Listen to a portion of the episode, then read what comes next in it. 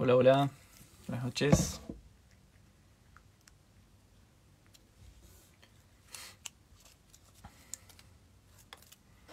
Buenas noches. ¿Cómo andan?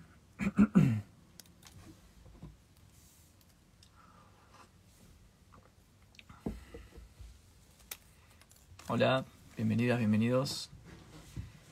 ¿Cómo andan?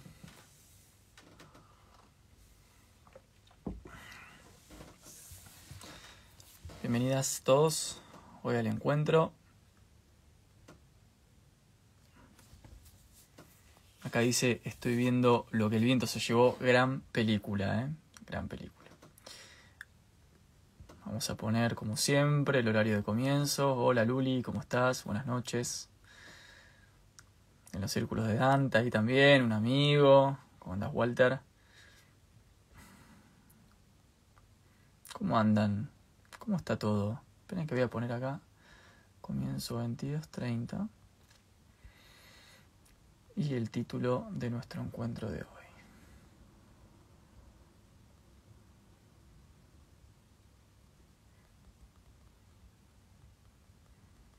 Bien.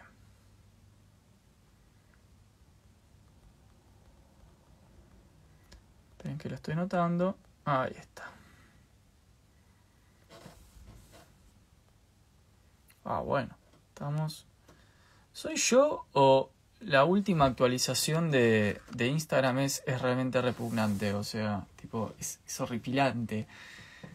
Eh, yo pienso que esa gente eh, gana un montón de dinero por hacer aplicaciones eh, monstruosamente extensas y multimillonarias y, y realmente las actualizaciones son, son cada vez peores, ¿no? Pienso, che. Eh, pero bueno, ¿no? Cuesta entender, poco intuitivo el último Instagram, la última versión. Pero bueno, no importa, temas accesorios. Muy buenas noches, bienvenidos, bienvenidos todos a nuestro encuentro en vivo. Voy a tratar de volver a esta antigua tradición de eh, hacer los vivos del el domingo a la noche. Esa era una, una, tradición que se había consolidado en esta cuenta. Esperen que... Ahí está. Eh, acá pones una poronga. Es, sí, mal, es muy mala. Eh, es una tradición que se había consolidado en esta cuenta, la de hacer los vivos los domingos a la noche.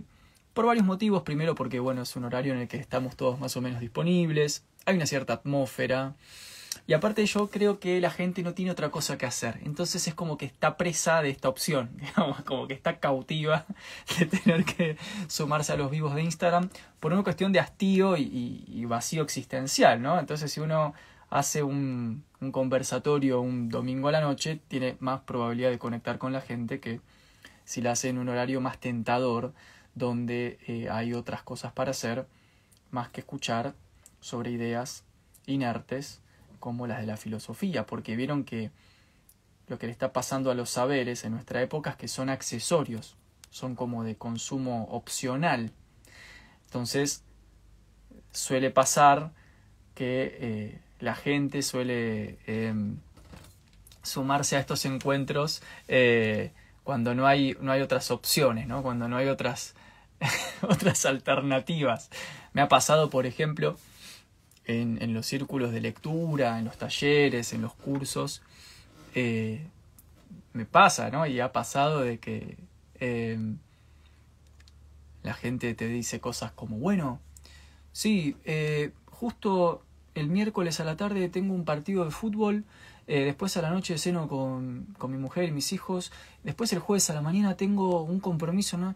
Y el jueves a la tarde, bueno, si puedo me conecto y si no escucho el audio, la grabación. Y yo pienso que ese es uno de los grandes problemas que tienen los saberes hoy, ¿no? Que justamente en, una sociedad de escasez, donde hay que luchar por la supervivencia, eh, hay como mucho tiempo dedicado a, a la venta de fuerza de trabajo, obviamente, y después un tiempo de ocio necesario para sostener la supervivencia, porque, digamos, eh, las lógicas de supervivencia son tan estresantes que uno después necesita como mucho ocio para descargar ese, ese estrés y esa ansiedad. Y yo no creo que la filosofía ¿no? o los saberes en un sentido profundo sean eh, la primera opción. Y si lo son, lo son en otro sentido, que para mí es un sentido, que es un poco lo que quería conversar hoy, un sentido sintomático, que tiene su propio nombre incluso, que es un poco de lo que quería charlar hoy, que es lo que veo sintiendo, lo que veo pasando, lo que veo que está pasando cada vez más, que es la idea de la estetización, ¿no? la estetización del saber. Em, y que creo que es parte de un, de un espíritu de época, de una configuración de época que es el, el posmodernismo al que estamos atendiendo, y que tiene como consecuencias muy directas en los saberes. Y por eso puse como título el síntoma del saber en la posmodernidad y no el problema de la filosofía, ¿no? sino el problema de los saberes. Que un poco, a ver, no lo puedo negar, no puedo negar que me viene generando cierta frustración profesional. Estoy como un poco, no sé si la palabra frustrado, pero un poco como eh, decepcionado no con la filosofía, no con el saber, sino con la profesión, digamos, con la institucionalización del saber, ¿no? con lo que le pasó al saber, con lo que le terminó pasando en esta época. A los saberes en general, ¿eh? Saberes en general. Todos, digamos, entre ellos la filosofía, pero me parece que estamos concurriendo a una época donde está muy claro que el consumo que se hace de los saberes, eh, desencantado, pone acá, que, claro, esa, esa es la como desencantado, ¿no? Como que yo esperaba otra cosa, yo esperaba otra cosa. Cuando decidí dedicarme a una de las profesiones de mayor pobreza de la historia, ¿no? Como, como la filosofía.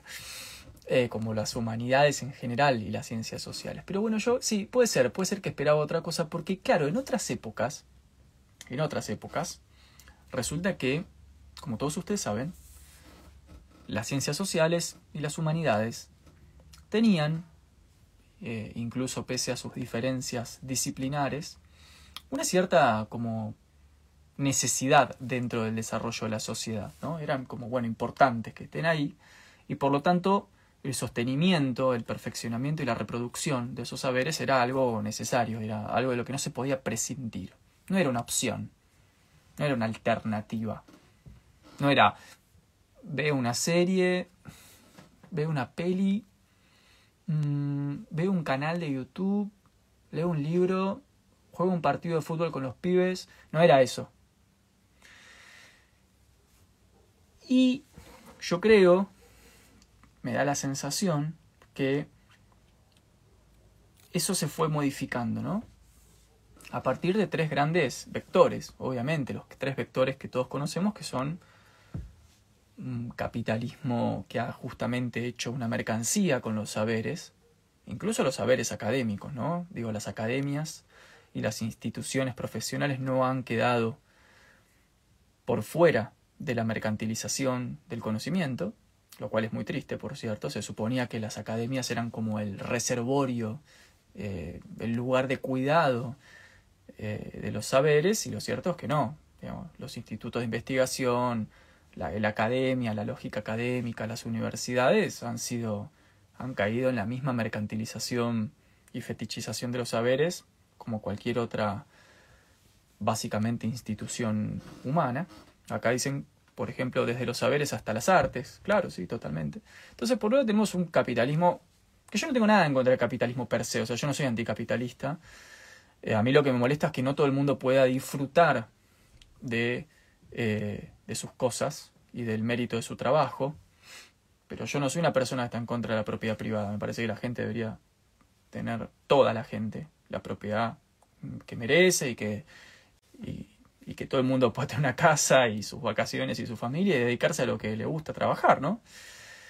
Em, a mí lo que me molesta es la injusticia social, que mucha gente tenga nada y tan poca gente tenga todo.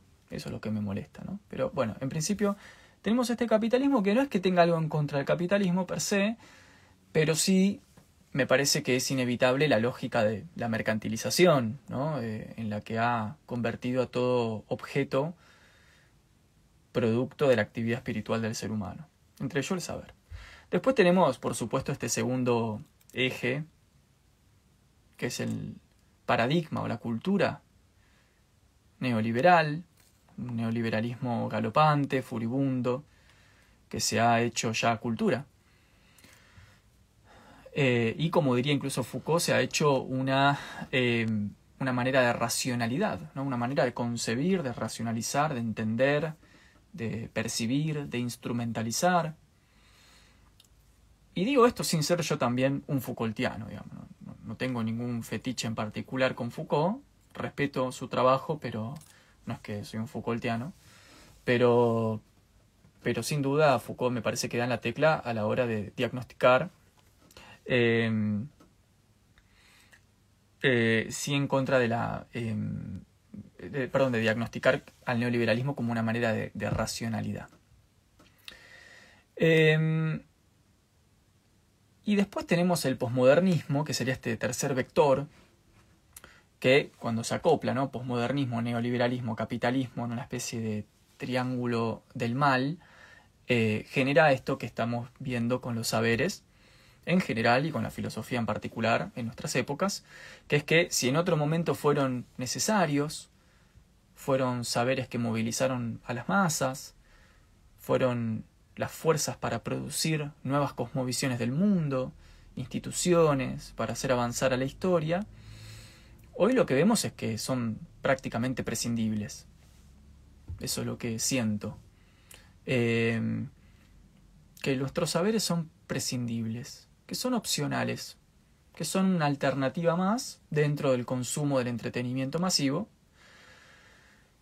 Em, porque vivimos en un tipo de sociedad, con un tipo de, de lógica de la escasez y de la supervivencia, que yo creo que ha logrado desarrollar de manera inmanente una serie de lógicas y mecanismos de operación, nuestras sociedades globales, globalizadas, em, en las que los saberes, por ejemplo, de las ciencias sociales o las humanidades ya no son parte de esos mecanismos. A lo sumo acompañan a los mecanismos, pero no son una parte necesaria de los mecanismos como sí lo fueron en otras épocas. Bueno, y así tenemos entonces eh, lo que vemos, básicamente, ¿no? En algún punto el especialista en, en los saberes de las ciencias sociales y las humanidades eh, prácticamente tenemos que pedir permiso para existir, ¿no? Prácticamente tenemos que convencer a la gente que el conocimiento y las ideas rigurosas, sistemáticas, los estudios sobre el ser humano, sus propiedades y su comportamiento es algo fundamental. Y tenemos que crear demanda allí donde no la hay. ¿no? Tenemos que crear demanda y deseo sobre un tipo de saber allí donde no lo hay, porque hoy el planteo es que da lo mismo si lees un libro si, y, buscas la filosofía ahí adentro, a que si eh, abrís un canal de YouTube y escuchas a un filósofo. Como, como diría el negro Dolina, ¿no? Eh, la gente no quiere leer, la gente quiere que le hayan leído, dice el negro Dolina. La gente quiere las ideas. Quiere como las ideas en un sentido muy mercantilizado, muy fetichizado, muy a la manera de cuáles son las grandes ideas. A ver, esto me pasó mucho. Yo tengo años de docencia, ya años también de divulgación, eh, pertenencia en la academia, doy, soy docente universitario, también he dado talleres, doy clases en la cárcel. Eh, creo que he pasado, he colegios secundarios, gremios, he dado clases en todas partes. Y, últimamente veo, sacando ciertos lugares, sacando ciertos lugares donde esto no pasa tan así, como por ejemplo en mi caso la cárcel, en el caso también de otros colegas que trabajan en barrios, en barrios vulnerables, esto no pasa porque ahí sí se valora realmente eh, el saber, las ideas y, la rigurosidad que ciertas ideas tienen. Después en el resto de los ámbitos lo que uno observa es eh, la estetización del conocimiento. ¿Qué es esto, no? Esto que decía Benjamin. Benjamin hablaba de la estetización de la política eh, como un síntoma de la, eh, del fascismo incipiente. ¿no? Recordemos que Benjamin escribe en los años 20 y 30 de la Alemania del siglo pasado, y él hablaba de que un gran síntoma de la manera fascista de vida, porque el fascismo genera una manera de vida, que es el totalitarismo, como dice Adorno, ¿no? las sociedades totalitarias, un gran síntoma de ese modo de vida, que hoy yo creo que es el que existe de manera encubierta, eh, iba a ser la estetización de la política. Y uno no, los que leyeron a Benjamin en aquella época no terminaron de, entender bien a lo que él se refería, a qué se refería con la estetización de la política en general y la estetización del saber en particular, ¿no? Que es parte, o sea, todo saber es político, eso no hay duda, ¿no? La persona que hoy piensa que un saber no es político, bueno, vive en un cumpleaños, ¿no? O sea, tiene una visión ingenua del saber, una visión infantil. Todo saber es político porque todo saber humano se elabora en la politicidad, se elabora en la institucionalización, en la convivencia, en el lenguaje compartido. Ningún saber, ningún saber, ni siquiera los saberes así llamados de las ciencias duras o naturales, está por fuera de la politicidad humana. Por eso no existe el saber neutro, no existe el saber objetivo. O sea, más que nada no existe el saber neutral. Todo saber está marcado por intereses en el sentido de las fuerzas y contrafuerzas que han atravesado a la convivencia humana durante milenios, sin duda. O sea, el saber no sale abajo de la arena en una isla, ¿no? Digo esto porque mucha gente piensa que, hay saberes neutrales, que, la ciencia es neutral, ¿no? Que la filosofía es ideología, pero la ciencia es neutral. Bueno, esa gente vive en un cumpleaños, eh, no, no, sabe cómo se, cómo se configura el saber. Saber es político, entonces hablar del fascismo político, de la politización de la vida de la forma de vida fascista, por supuesto, implica entender también, si hablamos de sociedades totalitarias, de la, eh, del impacto que eso tiene o las consecuencias que eso tiene en el arte, como decía recién ahí, decían en el chat, en el saber en general, en las disciplinas, academias, etc. Entonces Benjamin se refería a esto de la estetización y nadie lo entendía muy bien. Y hoy creo que se está notando en cada esquina de cada cuadra, en cada país, esto de la estetización, sobre todo, sobre todo de las ciencias sociales y las humanidades. Las ciencias sociales porque pobres todavía quieren decir que son ciencias, no, asumen que no son una ciencia como la filosofía no es una ciencia, en el sentido de que no son una ciencia, de que no tienen la metodología, eh, por supuesto, de las ciencias naturales. Eh, es discutible, mucha gente me salta la yugular con estas premisas, pero tengo mis, mis investigaciones hechas para poder decir esto. Eh, sí son sabiduría, igual que la filosofía. O sea, sí las ciencias sociales y las humanidades creo que son saber, o son ciencia en el sentido amplio del concepto de sabiduría, sin duda. Pero no son, eh, en absoluto, ninguna de las dos cosas equiparables a el método de las ciencias naturales, eso no hay duda. Lo que pasa es que los que hacen ciencia social sueñan con que sus ciencias son tan rigurosas como la física y bueno, no, para que no. Entonces, pero bueno, es una cuestión de ego. Sea, yo no tengo ningún problema en decir que la filosofía no es una eh, ciencia en el sentido positivista o experimental del término. La filosofía es una ciencia en un sentido amplio.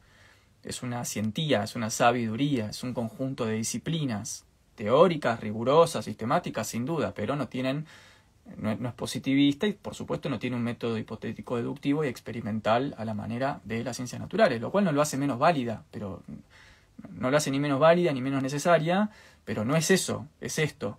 Bueno, la gente que hace sociología tiene la imagen de que realmente tienen un método a la manera de las ciencias naturales. Bueno, no importa, es un tema con colegas de las ciencias sociales. A lo que voy es que, sobre todo en ciencias sociales y humanidades, a diferencia de ciencias naturales, ciencias duras, tecnología, que son, por supuesto, las disciplinas que sirven al capitalismo y al modo de producción vigente, que por eso son prioritarias, no porque sean más valiosas o más necesarias, sino porque son más prioritarias en el sentido de la oferta y la demanda, sacando a, ellas, me parece que a las ciencias sociales y a las humanidades que no son prioritarias porque no están encajadas de manera prioritaria en la oferta y la demanda del modo de producción vigente, lo que les ocurre es la estetización. Es decir, se empiezan a colocar en un lugar alternativo, al modo del entretenimiento, al modo de, eh, bueno, una descripción,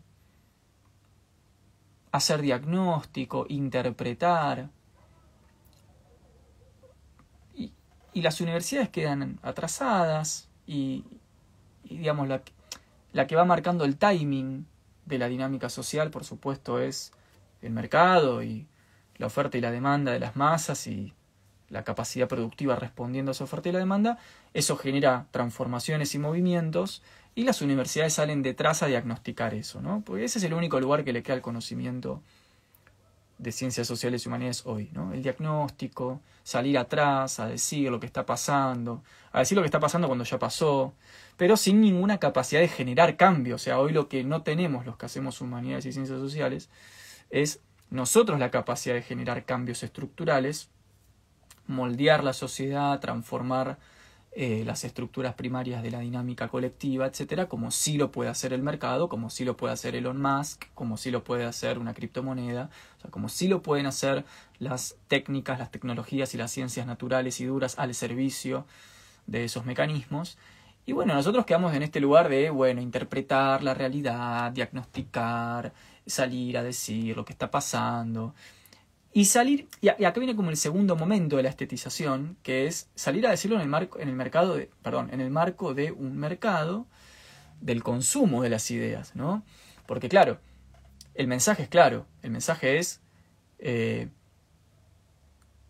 las personas que salen a eh, interpretar el mundo, porque como diría Marx, ya no lo pueden transformar, entonces salen a interpretarlo, que es lo que nos queda, cuando no se puede transformar algo se lo diagnostica, esa es un poco la, quizás la melancolía dentro de nuestras disciplinas. Em, acá dice Jules, ¿te quedaste con la definición de ciencia del siglo XIX? No, te aseguro que no me quedé con esa definición de ciencias. Estoy hablando de tal y como se lo piensa hoy y estoy haciendo un diagnóstico desde el interior de las instituciones oficiales que hacen ciencia y técnica. Estoy considerando todo el espectro posible eh, dentro de un lenguaje obviamente acoplado, acomodado a, a, gente que está acá conectada en este momento que, digamos, si uno se pone muy técnico, le está hablando a gente que no es del, quizás del palo, eh, que, que, no está empapada en un cierto lenguaje porque se dedica a otra cosa, entonces si uno se pone demasiado fino, lo que pasa es que le termina hablando, termina hablando solo, ¿no? Entonces estoy tratando de explicar esta idea desde un lugar teóricamente correcto, fundado en investigación y experiencia, pero también coloquialmente permeable, ¿no? Eh, así que no, no estoy hablando de ningún lugar del siglo XIX. A lo que voy con esto es que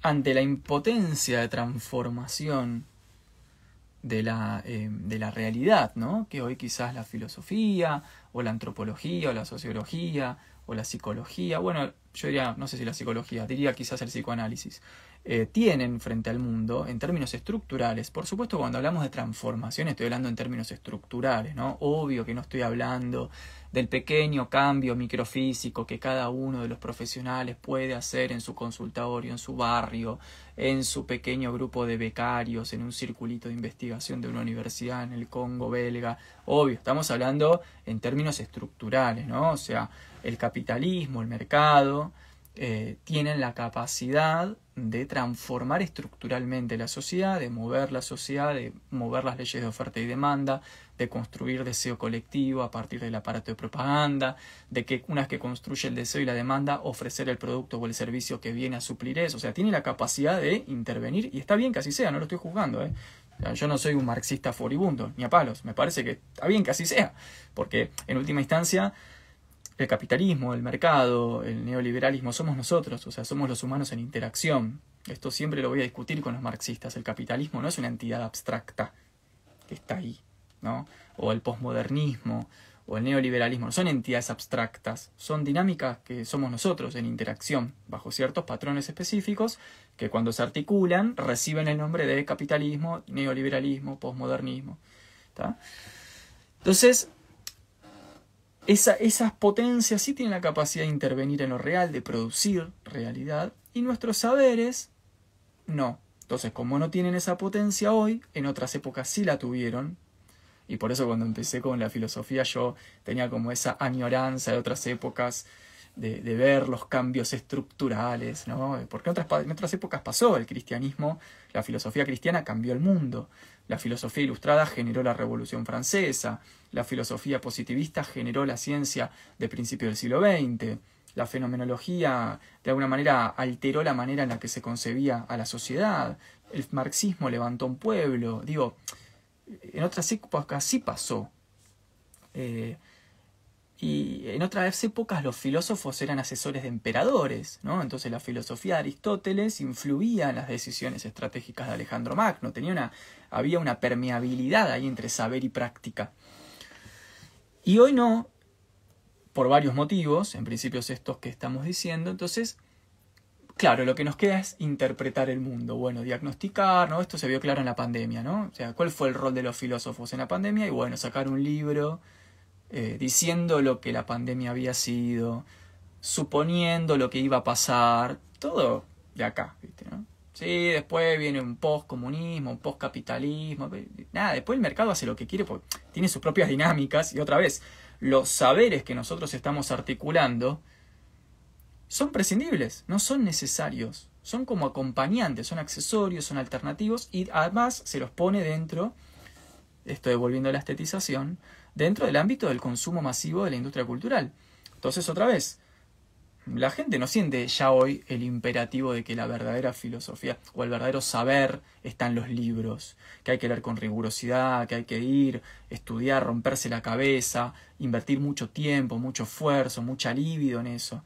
No, bueno, porque hoy, ¿para qué leer a Nietzsche si puedo ver las ideas de Nietzsche mainstream en un canal de YouTube con el mismo profesor que me estaría hablando en la universidad, pero hablándome en YouTube y evitándome que yo lea a Nietzsche. ¿Por qué yo debería ir a leer a Nietzsche? O sea, prácticamente eh, la opción de ir al libro es una opción a nivel personal. Ya no es una necesidad, es una alternativa.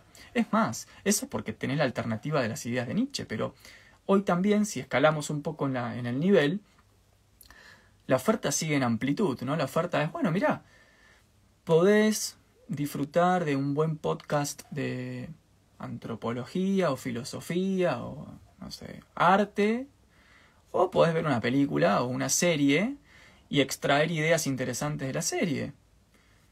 Y también está bien. Entonces la gente dice, bueno, a ver, hoy tengo ganas un poco de filosofía, hoy tengo ganas un poco de flashearla con Judith Butler, pero mañana tengo ganas de una, una peli. O sea, entonces lo que empieza a pasar es esto que en el siglo pasado se observó como fenómeno de la industria cultural, que es la destrucción final del saber por, por equiparación y por nivelación y por desjerarquización. Vuelvo a decir esta cita del negro Dolina, me encanta, dice, dice el negro Dolina, la gente no quiere leer, la gente quiere que le hayan leído. La gente no quiere sentarse, abrir el libro, gastar horas ahí, con todo lo que implica una lectura. La gente quiere que le digan qué dice tal autor. La gente quiere flashear sus propias ideas, ¿no? Digo, em, ¿y esto es porque la gente es mala o tonta? No, no es por eso. Es porque estamos sujetos, de forma activa y participativa, a ciertas dinámicas históricas y culturales actuales que han deformado, de alguna manera, la relación que los saberes tenían con la sociedad con respecto a, por ejemplo, hace 200 años atrás, o 300 años atrás, o 500 años atrás.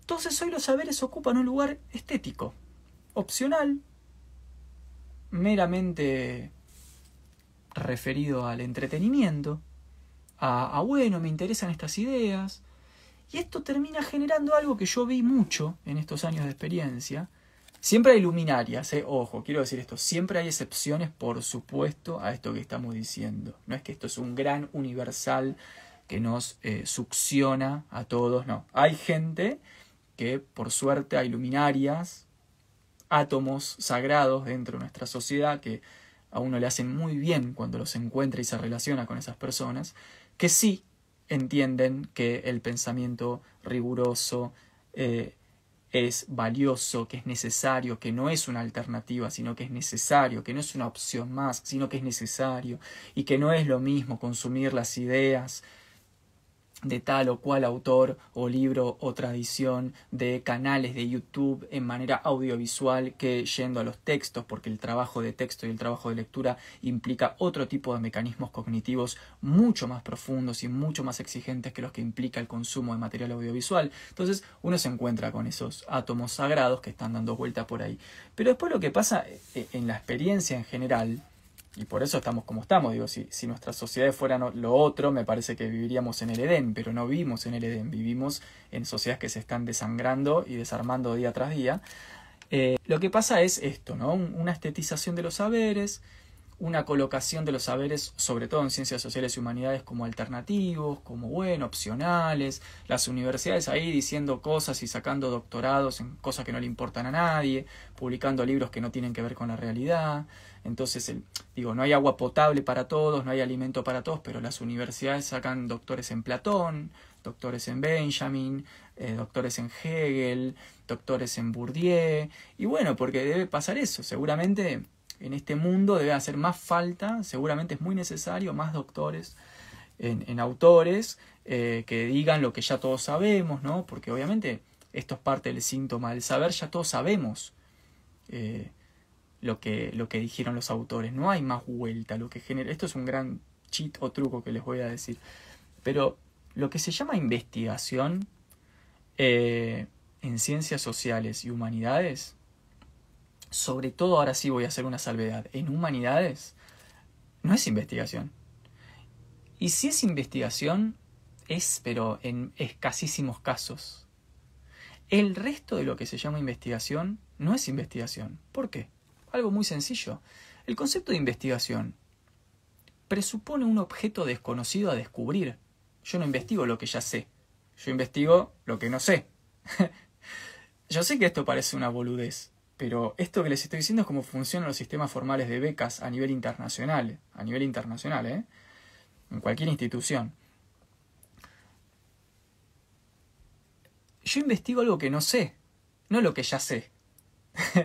a lo sumo, si trabajo sobre lo que ya sé, es para reinterpretarlo como mucho otra manera, pero no hay nada ahí que no sepa porque ya se sabe lo que dijo Platón, ya se sabe lo que dijo Kant, ya se sabe lo que dijo Agustín, ya se sabe lo que dijo Foucault, ya se sabe. Sin embargo, a eso que en realidad no es más que reinterpretación y reproducción, como diría Pierre Bourdieu, la reproducción de lo que ya se sabe, lean a Pierre Bourdieu un texto que se llama, tiene dos textos muy buenos para entender este concepto, que es de la reproducción, y el otro texto es Homo Academicus, justamente es una crítica mortal al sistema académico francés de Pierre Bourdieu, filósofo de formación que se dedicó a la sociología. ¿no? Entonces, esto lo dice en los años 60, además, no es que lo dijo la semana pasada, ¿eh? y las cosas no cambiaron. Entonces, ¿qué es lo que pasa? Yo puedo hacer investigación sobre algo que no conozco. Lo que ya conozco, como mucho lo puedo reinterpretar, pero no es justo decir que es una investigación, una reinterpretación. Bueno, eso es lo que hoy se paga en los sistemas académicos de primera línea. Básicamente, una tesis doctoral, por ejemplo, en una academia de humanidades o de ciencias sociales, la mayor parte de las veces, sacando excepciones contadísimas, realmente meritorias, pero sacando a esas excepciones, el resto son mezclas y reinterpretaciones de autores que ya se sabe lo que dijeron y, como mucho, forzar posibles conexiones entre esos autores. O sea, tesis entre Heidegger y Lacan. ¿Cuánto de Heidegger hay en el primer Lacan? Yo qué sé. Tesis doctoral. Tesis doctoral en cuánto hay del primer de cuánto hay de Heidegger en el primer Lacan. Entonces, uno piensa, hmm, sí, claro, el mundo se está agotando, en poco tiempo no va a haber aire puro para que respiremos, somos un montón de gente y se están quedando con todo el alimento muy pocas personas. Seguramente es muy necesario una tesis y un cerebro puesto años a pensar y a forzar la interpretación de cuánto de Heidegger hay en el primer Lacan.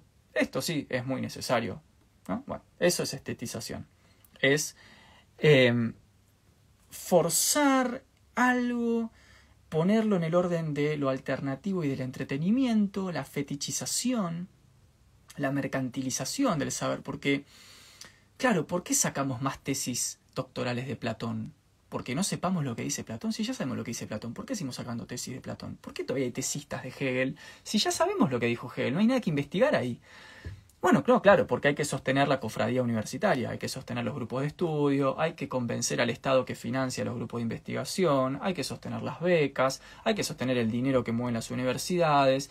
Y claro, como la universidad ya no puede cambiar, o sea, estoy hablando otra vez en ciencias sociales y humanidades, como el sistema académico no puede cambiar el mundo, porque los intelectuales ya no cambian el mundo, están todos refugiados detrás de sus escritorios escribiendo papers que no leen nadie más que ellos. Entonces, bueno, justifiquemos estos ingresos, ¿no? Diciendo que hay una posible conexión que todavía nadie pensó entre el Benjamin de entre el 25 y el 28 y un texto tardío de Adorno en el cual parece decir que Benjamin, eso es lo que está pasando con las ciencias sociales y eh, las eh, humanidades, los claustros académicos. Entonces tenemos por un lado toda esa impotencia y todo ese síntoma en academias en, digamos, degradación, ni hablar ya de la escuela, ¿no? Digamos, estamos todos de acuerdo acá que hablar de la escuela ya es como medio al pedo, porque bueno, ya está en franca caída prácticamente la, escuela media, es una institución obsoleta, es más que nada un contenedor social, más que un lugar de saber, ¿no? es como un formador de obreros y contenedor de obreros, pero no parecería ya ser un lugar donde pasen cosas. A ver, obvio, quiero decir esto porque si no quizás no se entiende, obvio que hay, lo vuelvo a decir, ¿eh? Cambios microfísicos, obvio que seguramente cada docente en particular por su lado pudo en su aula con sus alumnos a dos o tres llevarlos por otro camino, sin duda, todos hemos, gracias a Dios, logrado efectos muy positivos en la gente con la que nos hemos vinculado y yo estoy siempre muy agradecido de todo el afecto y todo el amor y todo, eh, todo lo que he recibido en estos años por la gente con la que sí sé que he generado eh, y construido un cambio, ¿no? Eh, gente que luego de pasar por, por nada, por este proyecto ha cambiado de carrera, ha cambiado el rumbo de vida, me lo ha hecho saber, te lo hace saber, digo, y eso nos pasa no a mí, a todos los colegas, a toda la gente que hace algo, desde el arte, desde el deporte, desde una paternidad, o sea, digo, para eso no hace falta un doctorado en filosofía, para eso hace falta ser un ser humano con ganas de contribuir en otro ser humano. No hace falta un doctorado en filosofía para lograr eso. No hace falta demasiadas credenciales para generar un efecto positivo en otra persona. Basta con un buen estímulo, un buen comentario, eh, una, una opinión, una ayuda, una contención, un abrazo, una recomendación un poco de transferencia, obviamente, también, sí, porque el otro tiene que hacer transferencia con uno, tiene que haber un depósito de autoridad para que lo que uno diga tiene peso, si no la gente no iría al psicólogo, ¿no? O sea, si no, si no existiera el fenómeno ilusorio de la transferencia, eso es muy genial, eso es increíble si no hubiera eh, transferencia y depósito de autoridad, que es un mecanismo ilusorio de la mente, la gente no iría al psicólogo, pues ¿para qué te voy a escuchar a vos? ¿no? O sea, la gente escucha al psicólogo, escucha al filósofo, escucha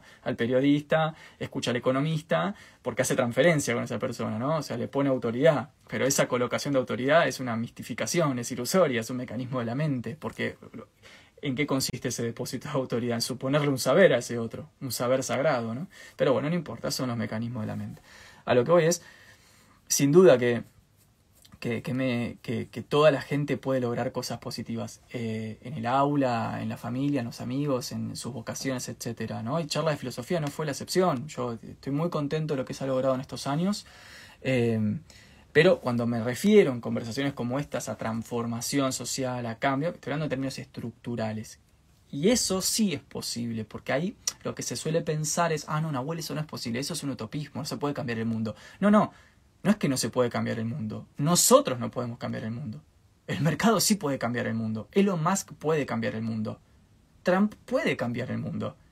Eh, no sé, digo, Pirulito, Menganito, quien tenga poder, puede cambiar el mundo. Los que no pueden cambiar el mundo, y los que, los que dicen, no, el mundo no se puede cambiar, el mundo es lo que es, el mundo es así, es un idealismo, es una utopía querer cambiar las cosas, somos nosotros que no tenemos poder para eso. La gente que sí tiene poder para eso no es ni un idealismo ni una utopía, va y cambia esa estructura del mundo. Entonces, por ejemplo, dice, bueno, una empresa, no sé, eh, una mega minera, eh, dice, bueno, muchachos, necesitamos sacar tantas toneladas de uranio de esta región.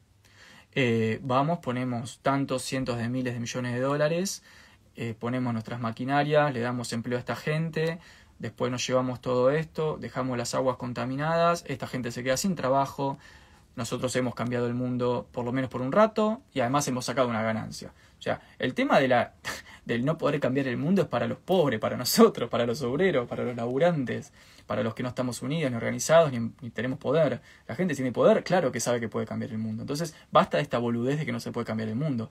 Digamos las cosas como son. El mundo se puede cambiar si tenés poder. Si no tenés poder, no puedes cambiar el mundo. O sea, si tenés poder y sos, eh, no sé, el creador de una criptomoneda o un gran financista de un banco, un gran burócrata del Estado, sí, claro que puedes palanquear el mundo. No puedes palanquear el mundo con un doctorado en Walter Benjamin, ni puedes palanquear el mundo con eh, un análisis de campo eh, de la distribución de la sexualidad en un barrio en un barrio tal o cual. digamos, eso le importa al investigador, a la universidad de la que forma parte del investigador y a nadie más. O sea, el Estado no se va a alterar con eso, ¿no? Entonces, a eso me refiero, a cuestiones estructurales. Siempre, siempre, siempre mi ansiedad fue eh, en términos estructurales.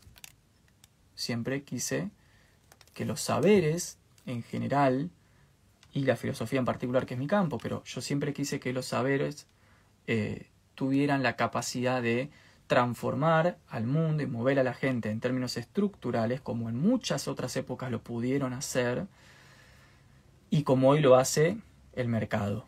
Bueno, big mistake, tipo, eso fue un, flasheo mío, claramente no, no estaría sucediendo, porque hoy, hoy la vara de la opinión pública, las necesidades de la opinión pública, o sea, las necesidades de la gente, porque tengamos siempre en cuenta que la manipulación del deseo social y la construcción de opinión pública va de la mano de la creación de necesidades y demandas, por supuesto, eso es lo dice Herbert Marcus en El hombre unidimensional, ¿no? El capitalismo es un sistema de creación de demanda, crea necesidades para vender servicios y productos.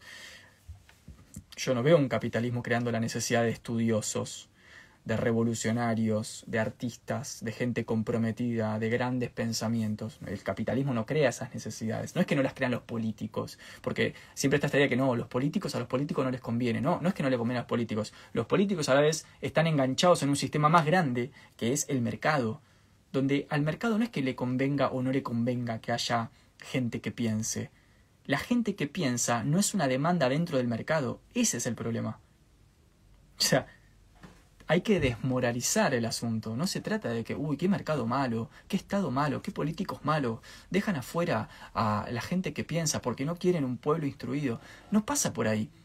Pasa con, con que pasa por el hecho aún peor y más trágico de que la gente que piensa o que se encarga de profesionalizarse en el pensamiento para luego transmitirlo no es una demanda de las mayorías.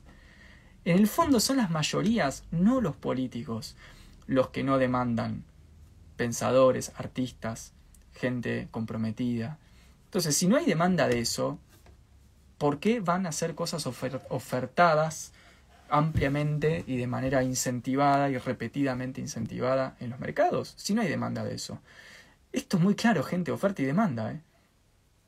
Oferta y demanda. ¿Ustedes creen que los políticos, en alguna otra época quizás, en comunidades más pequeñas, quizás sí había una intención de mantener los saberes, y eso sí seguro sigue pasando hoy en, alguna medida, de mantener los saberes en un cierto lugar de eh, trinchera, ¿no? De resguardo para que las masas no accedan, de ahí viene el concepto de vulgarización del saber o democratización, ¿no? O sea, que la masa, o las masas o las mayorías, eh, no accedan a ciertos saberes. Porque, bueno, se entendía, ¿no? Había todo este, este mito es un mito esto, ¿no? De que, uy, no, sí, si la gente conociera la verdad, si realmente fuese educada como corresponde, entonces cambiaría las cosas. Todo eso es idealismo. Yo les puedo asegurar que aunque esos saberes que hoy pueden estar proscriptos se liberaran a las mayorías, aún así no pasaría nada. Porque hoy el problema no es la indisposición de saberes. Los saberes están más dispuestos que nunca. ¿Cuánto Marx más hace falta estudiar para ir a hacer la revolución? Ya se sabe lo que pasa.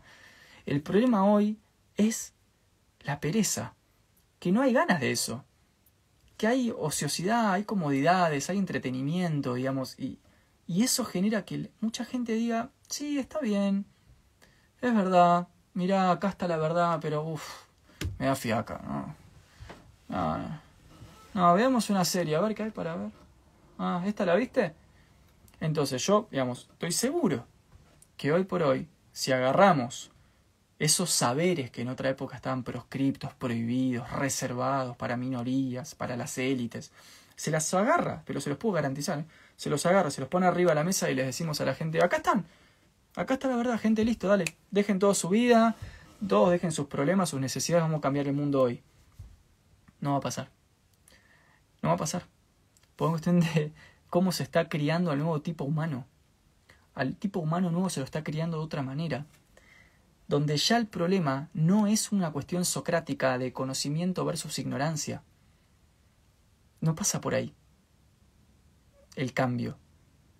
Por conocimiento e ignorancia. Ah, no, si conoces cambias las cosas, si no conoces no cambias las cosas. Toda esa visión socrática de 3.000 años de antigüedad no es lo que está pasando hoy, porque hoy los conocimientos están disponibles. ¿Alguien acá puede decir que no tiene los conocimientos disponibles? ¿Que, ¿Que no tenemos acceso a los conocimientos necesarios para cambiar las cosas? Sí que lo tenemos. Ya todos sabemos pero no lo hacemos. ¿Por qué? Pues me da pereza, me da fiaca, porque estoy cómodo, tengo mi trabajo, porque me voy de vacaciones, porque prefiero viajar por el mundo, porque no, porque prefiero ahorrar para comprar, porque el sistema me crea necesidades, me crea, entonces tengo que satisfacer necesidades y estoy toda la vida corriendo en la rueda de satisfacción de necesidades y estoy siempre de la zanahoria y a la vez eso lo voy, toda esa ansiedad y todo ese estrés de saber que me puedo morir en cualquier momento y que vivo una sociedad de escasez donde me pueden dejar sin casa en cualquier momento, todo eso lo reemplazo con entretenimiento barato y de fácil acceso, entonces yo te pongo el libro de la revolución y del cambio transversal de la vida arriba de la mesa y no lo vamos a agarrar, ninguno lo va a agarrar. Y eso las élites lo saben. Entonces por eso permiten que hoy saberes que en otra época estaban prohibidos, hoy circulen en canales de YouTube, porque ya no generan ningún impacto.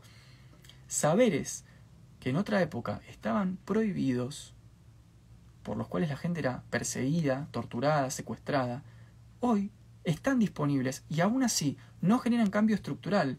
Y eso las élites, dueñas de YouTube, lo saben, por eso te lo dejan circular. ¿O ustedes piensan que realmente para YouTube es un problema que haya canales de gnosticismo, o canales de magia, o canales de, de astrología, o de liberalismo, o canales de marxismo? Son todas alternativas, estética, todo un consumo programado, ofertado, puesto al servicio, en absoluto prohibido.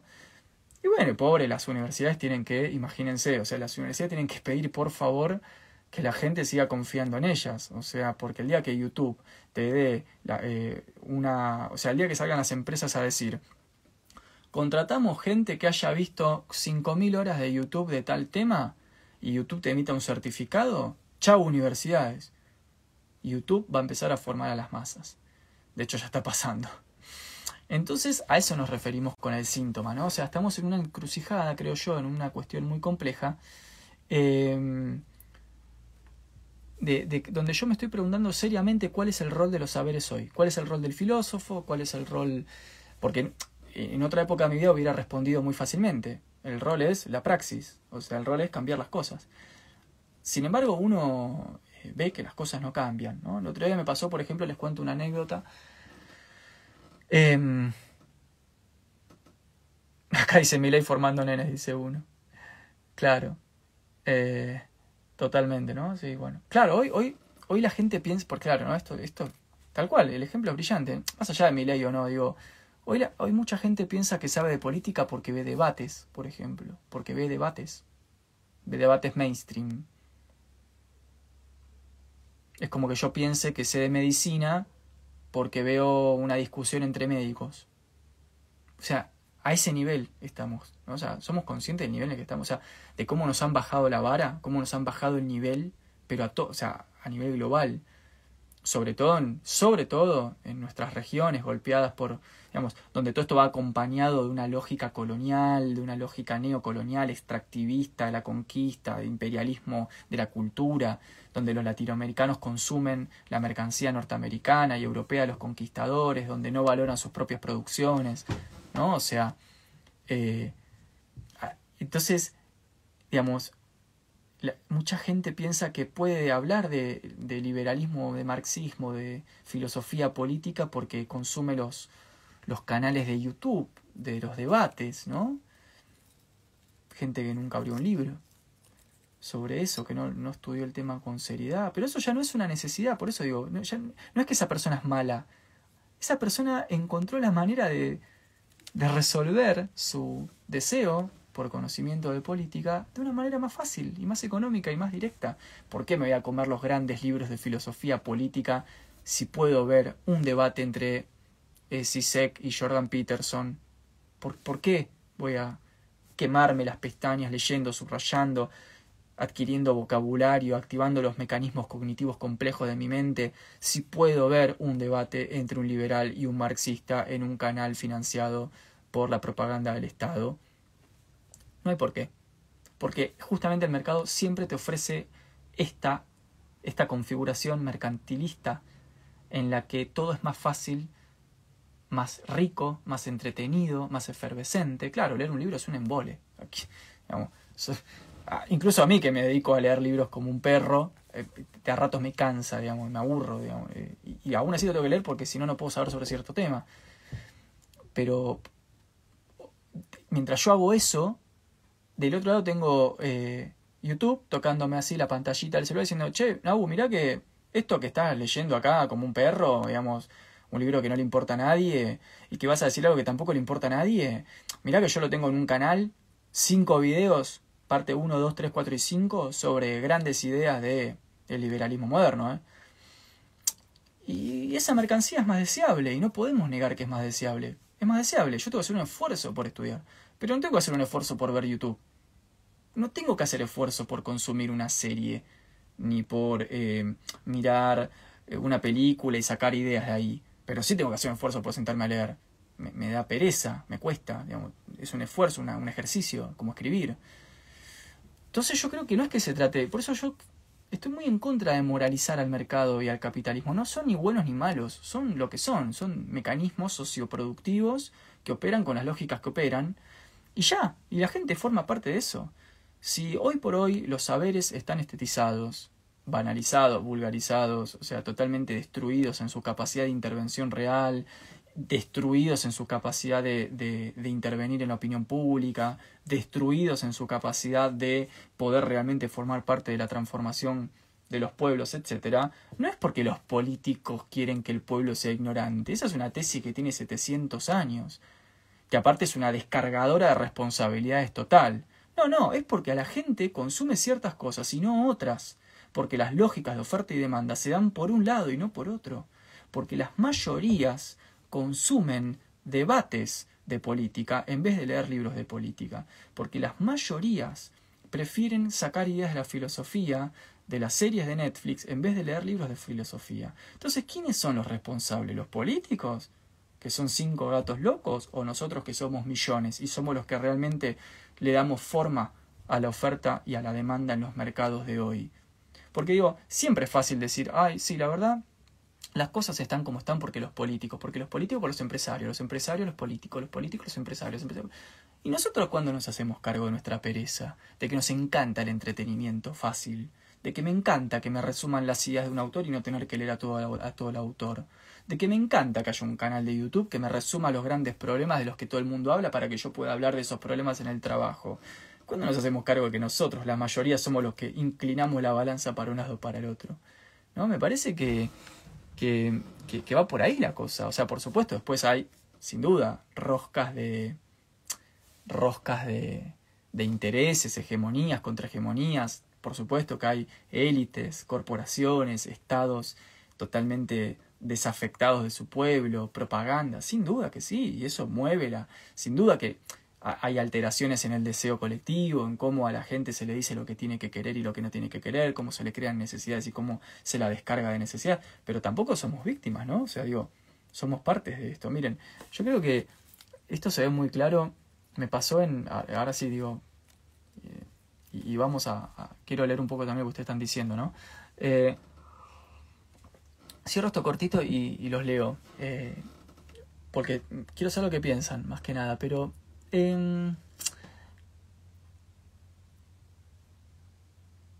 Claro, acá dice Azul Maya Mercado, al cliente lo que pida. Totalmente. Totalmente. Al cliente lo que pida. Total. Me encanta, me encanta la gente que tiene esa capacidad de tirarte track la oración que no estabas pensando. A ver, ¿qué más dice acá? Acá dice Jonas, gracias Nahuel, porque a pesar de que consideras la situación actual, no dejas de comunicar tu pensamiento enriquecer. Bueno, no, gracias a ustedes, o sea, yo estoy acá por ustedes, o sea, somos nosotros, digo, ¿no? Somos un nosotros, somos una comunidad y... O sea, yo solo no existo, así que gracias a ustedes que, están acá. Eh, acá dice Marcos, son estructuras impuestas a priori. Es cierto, Marcos. Eso no te lo voy a negar. Hay estructuras impuestas a priori, sí. Pero dentro de esas estructuras hay posibilidades y tomas de decisiones que cada uno de nosotros hacemos a diario. Y esas decisiones son libres. Libres en el sentido no ingenuo del término libertad, ¿no? O sea, no, no libre en el sentido de si querés dejar de ser pobre, deja de ser pobre, ¿no? O si querés podés, o no. No, no estoy diciendo eso. Pero sí, sí, sí yo puedo elegir qué meter adentro de mi cerebro, adentro de mi espíritu, qué hacer con mi cuerpo, dentro de ciertos márgenes, sin duda. Pero digo, acá un poco Sartre, ¿no? Cuando dice que estamos condicionados por estructuras, pero no estamos determinados, eh, creo que, tiene algo de, razón. Yo siento que cada uno de nosotros puede elegir si leer libros de filosofía o mirar debates de filosofía. Que cada uno de nosotros puede elegir si eh, hacer algo con la filosofía que aprende o con los saberes que aprende o no. Y acá quería llegar, me viene a re bien tu pregunta, porque quería llegar a terminar con esto. El último, e, e, el último gran signo de la estetización, la sintomatización de nuestros saberes, de nuestras instituciones, no solamente es el primero que ya dijimos, su impotencia para cambiar las cosas. El segundo, ya dijimos, su ser vistos únicamente como opciones y alternativas más dentro del menú general de opciones de consumo masivo. Sino que hay una tercera cosa que caracteriza, pero es el signo de la estetización de un saber. X, entre ellos la filosofía, por ejemplo. Y es lo que se llama la pérdida de autoridad con esa idea, o el no hacer transferencia con esa idea, ¿no? Vamos a usar un término psicoanalítico. Digo, ¿qué quiero decir con esto? Algo que lo veo muchísimo.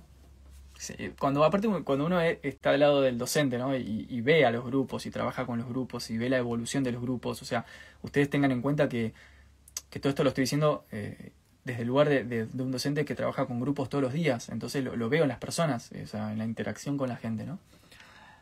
Eh, si la gente tiene un problema personal, seguramente vaya al psicólogo. Si el psicólogo le dice exactamente lo mismo que le puede decir cualquier gran pensador, cualquier gran sabio, cualquier gran pensadora, esa persona se va a acercar a ese texto de esa filósofa, de ese filósofo.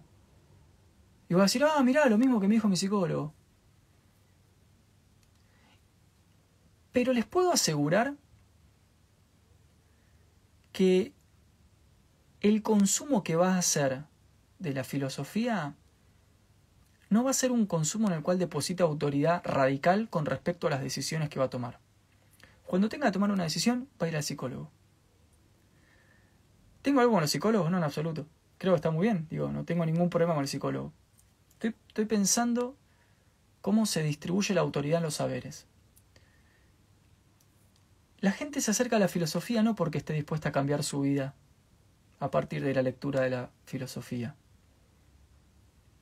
Son pocos los que cambian un patrón de comportamiento, un razonamiento, son pocos los que toman una decisión importante luego de, bucear en, en, un mundo tan vasto y tan complejo como el del pensamiento filosófico, que en absoluto es lo que pasa en los canales de YouTube, por supuesto. En absoluto, nada tiene que ver con eso. Me atrevería a decir que nada tiene que ver con lo que pasa en muchas universidades, ¿eh? También. Nada. Sino que va a acercarse a esas, a esas hojas, a esos textos, a los talleres de filosofía, a los cursos de filosofía, a los libros de filosofía, desde un lugar puramente... Va a sonar duro, pero es esto, un lugar marketinero. Va a ir a buscar como esas grandes ideas que de alguna forma esas personas piensan que se conectan con sus problemáticas personales, porque la gente tiene la idea que la filosofía es todo existencialismo, ¿vieron? Como que está ese mito instalado que filosofía es existencialismo. Tipo, no, no es lógica, no es nociología, no es filosofía de la mente, no es ciencia, no es positivismo, no es fenomenología, es hablar de la vida, ¿no? Es como que está instalado eso. Yo ya no sé cómo luchar contra eso, así que dejé de luchar directamente con eso. Ya. Esta, esta idea de que la filosofía es eh, un libro donde se hablan de los eh, problemas del alma solamente, ¿no? Y está muy bien, esa es una parte de la filosofía, pero no es la única, de hecho es la menor de todas. Las partes más extensas de la disciplina filosófica no tienen nada que ver con con cuestiones de personalidad o, o de existencialismo o del alma, ¿no? Digamos, son, son de otras cosas, pero bueno, no importa. Entonces, esa persona piensa que se, se, acerca, ¿no? Desde ese lugar que está muy bien, es muy respetable y muy, muy digno, va a leer el libro, va a pagar el taller, va a pagar el curso, va a leer el libro.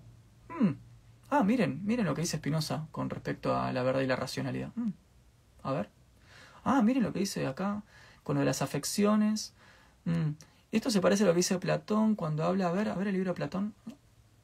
Platón, Platón. Ah, acá está. Las ideas.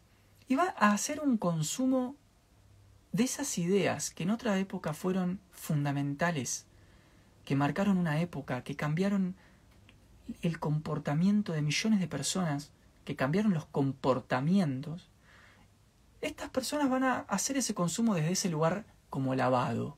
Como a ver lo que piensa Spinoza de, a ver lo que piensa San Agustín de, a ver, ah, mira lo que piensa Marx de las revoluciones del Francia del 48. Ah, Cierran los libros, dejan el libro apoyado en la mesa, después le dicen a sus amigos que terminaron el taller de Platón, de Tomás de Aquino, de Spinoza, de Descartes, que ahora saben lo que Descartes quería decir, ¿eh? y siguen su vida igual. O sea, y si tienen que tomar alguna decisión, van a ir al psicólogo para que les diga lo mismo que dice Platón, que dice San Agustín, que dice Descartes, que dice Spinoza. Esto quiere decir que con la filosofía ya no se hace transferencia. ¿Por qué? Porque se la, se la vulneró, se la golpeó como disciplina, se le extrajeron sus ideas, sus tradiciones, sus corrientes, sus argumentos, sus sistemas de pensamiento, se le fueron arrebatadas para que esas ideas sirvan a otras disciplinas, sobre todo en la transición al siglo XX. Entonces se conformó la sociología, la antropología, la ciencia física, el psicoanálisis, con las ideas extraídas, arrancadas del cuerpo filosófico. Entonces la filosofía quedó como en este lugar como de, bueno, ¿no? O sea, estas son las ideas, ahora están en el psicoanálisis, ahora están en la física, ahora están en la antropología, eh, y nada, y yo ahora me limito como filosofía, bueno, a decir lo que piensa Benjamin, a lo que piensa Platón, que quedó como desnuda.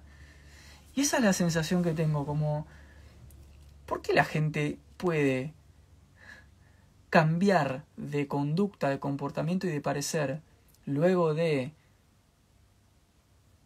no sé, escuchar a, su psicoanalista o, o a alguien con quien haga transferencia o deposita autoridad o a un periodista o a un militante pero no hace eso con los libros de filosofía de donde se sacaron las ideas que estructuran el discurso de ese psicoanalista, de ese periodista, de ese militante. ¿Qué es lo que pasó? ¿Cómo es que se le sacó a la filosofía la autoridad? El decir lo que decía, ¿no? ¿Cómo es que la gente puede agarrar, ¿no? Entonces dice la gente, a ver, a ver este libro de Nietzsche, wow, mira lo que dice Nietzsche, boludo, uh, la realidad escogida, sí, las, especies basadas en el arte, a ver, wow, sí, bueno, ya lo terminé.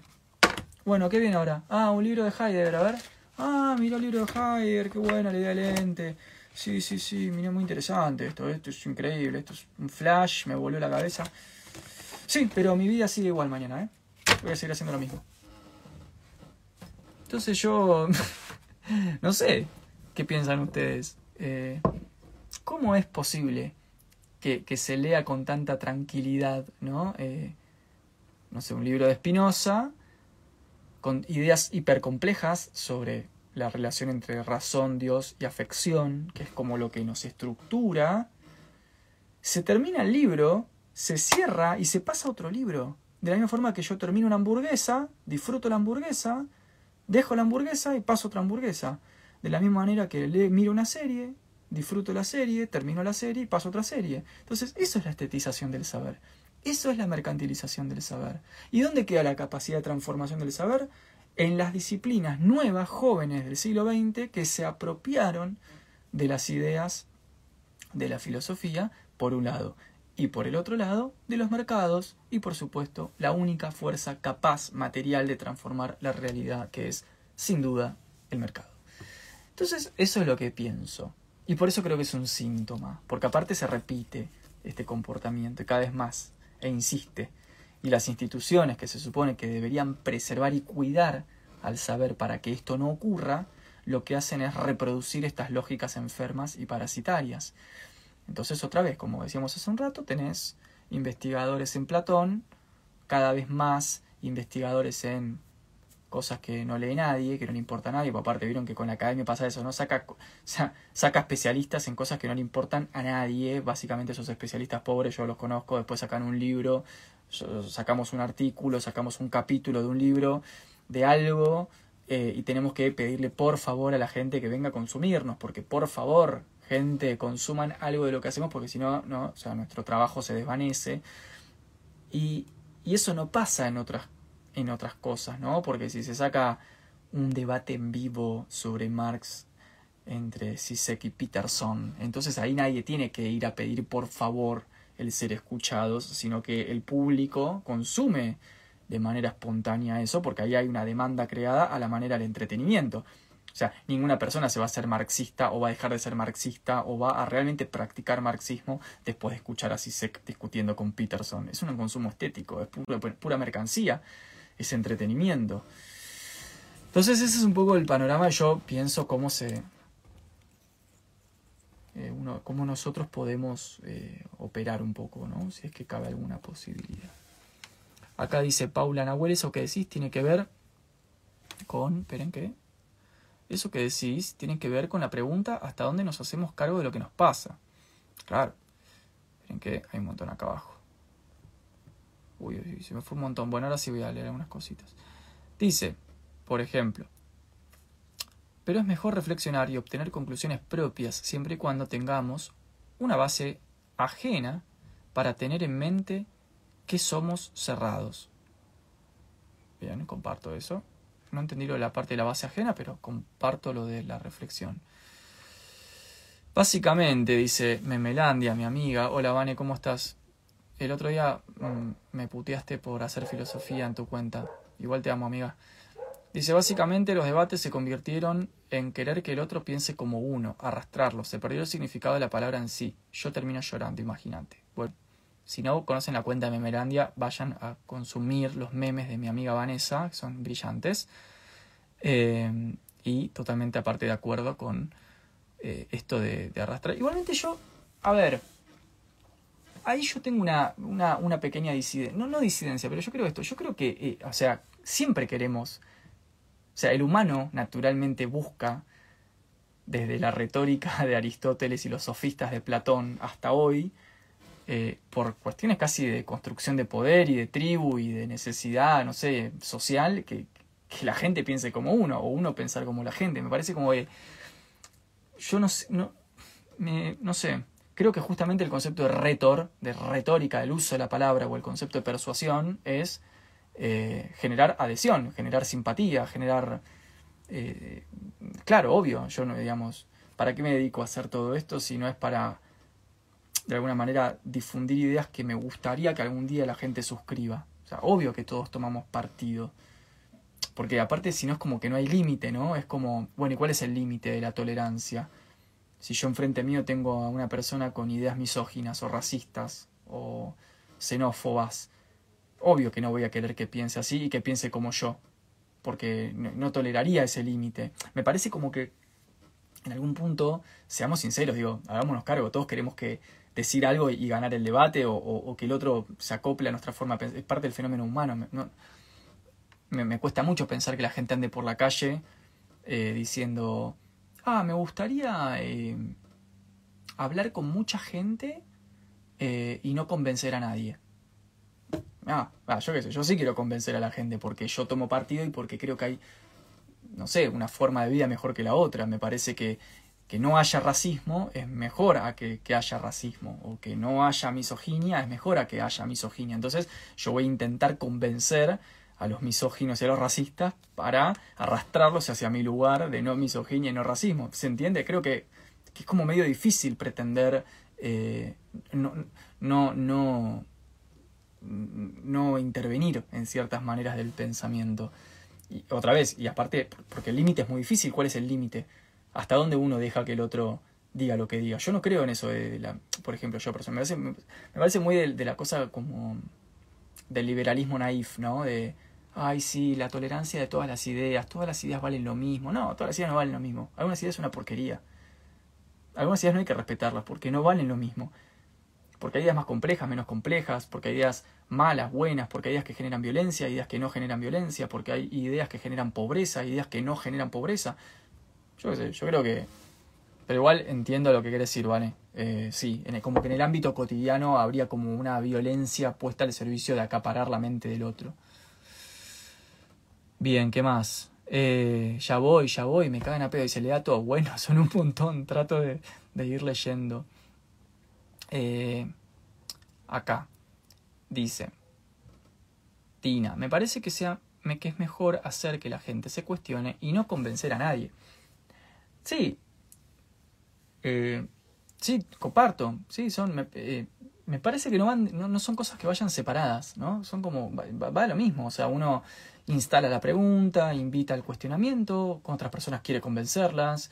Me parece que no es que una cosa o la otra, ¿no? Eh, el, fenómeno, el fenómeno de la comunicación y el pensamiento humano es tan complejo y tan multidimensional y depende tanto del interlocutor y de la situación y de las exigencias contextuales de la situación, que depende de todo eso. A ver, pongamos un ejemplo.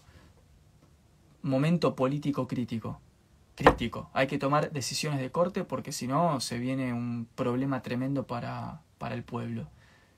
Y ahí no nos vamos a poner en, ay, ¿les parece si instalamos la pregunta para invitar a los ciudadanos a que se cuestionen sobre el valor de la libertad?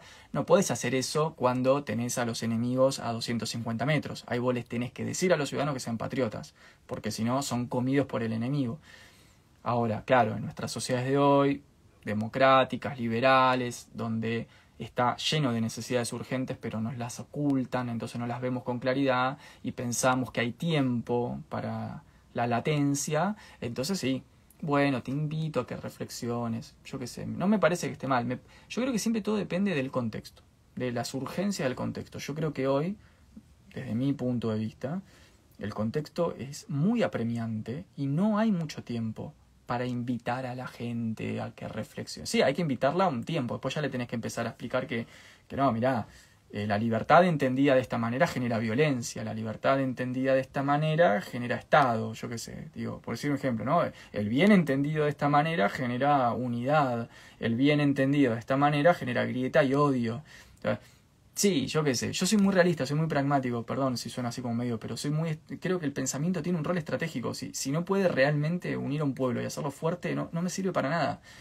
Pero esto lo tuve claro siempre, siempre, siempre, siempre. Siempre le, di un rol político al pensamiento. Entonces, entiendo los paradigmas liberales, eh, de, instalar la pregunta, de, de, que, bueno, las ideas de todos, invitar a la reflexión. Sí, entiendo y está bien, y es respetable y deseable en un cierto tipo de contexto. Ahora, en otros contextos donde vos tenés una urgencia determinada, tenés que ser operativo.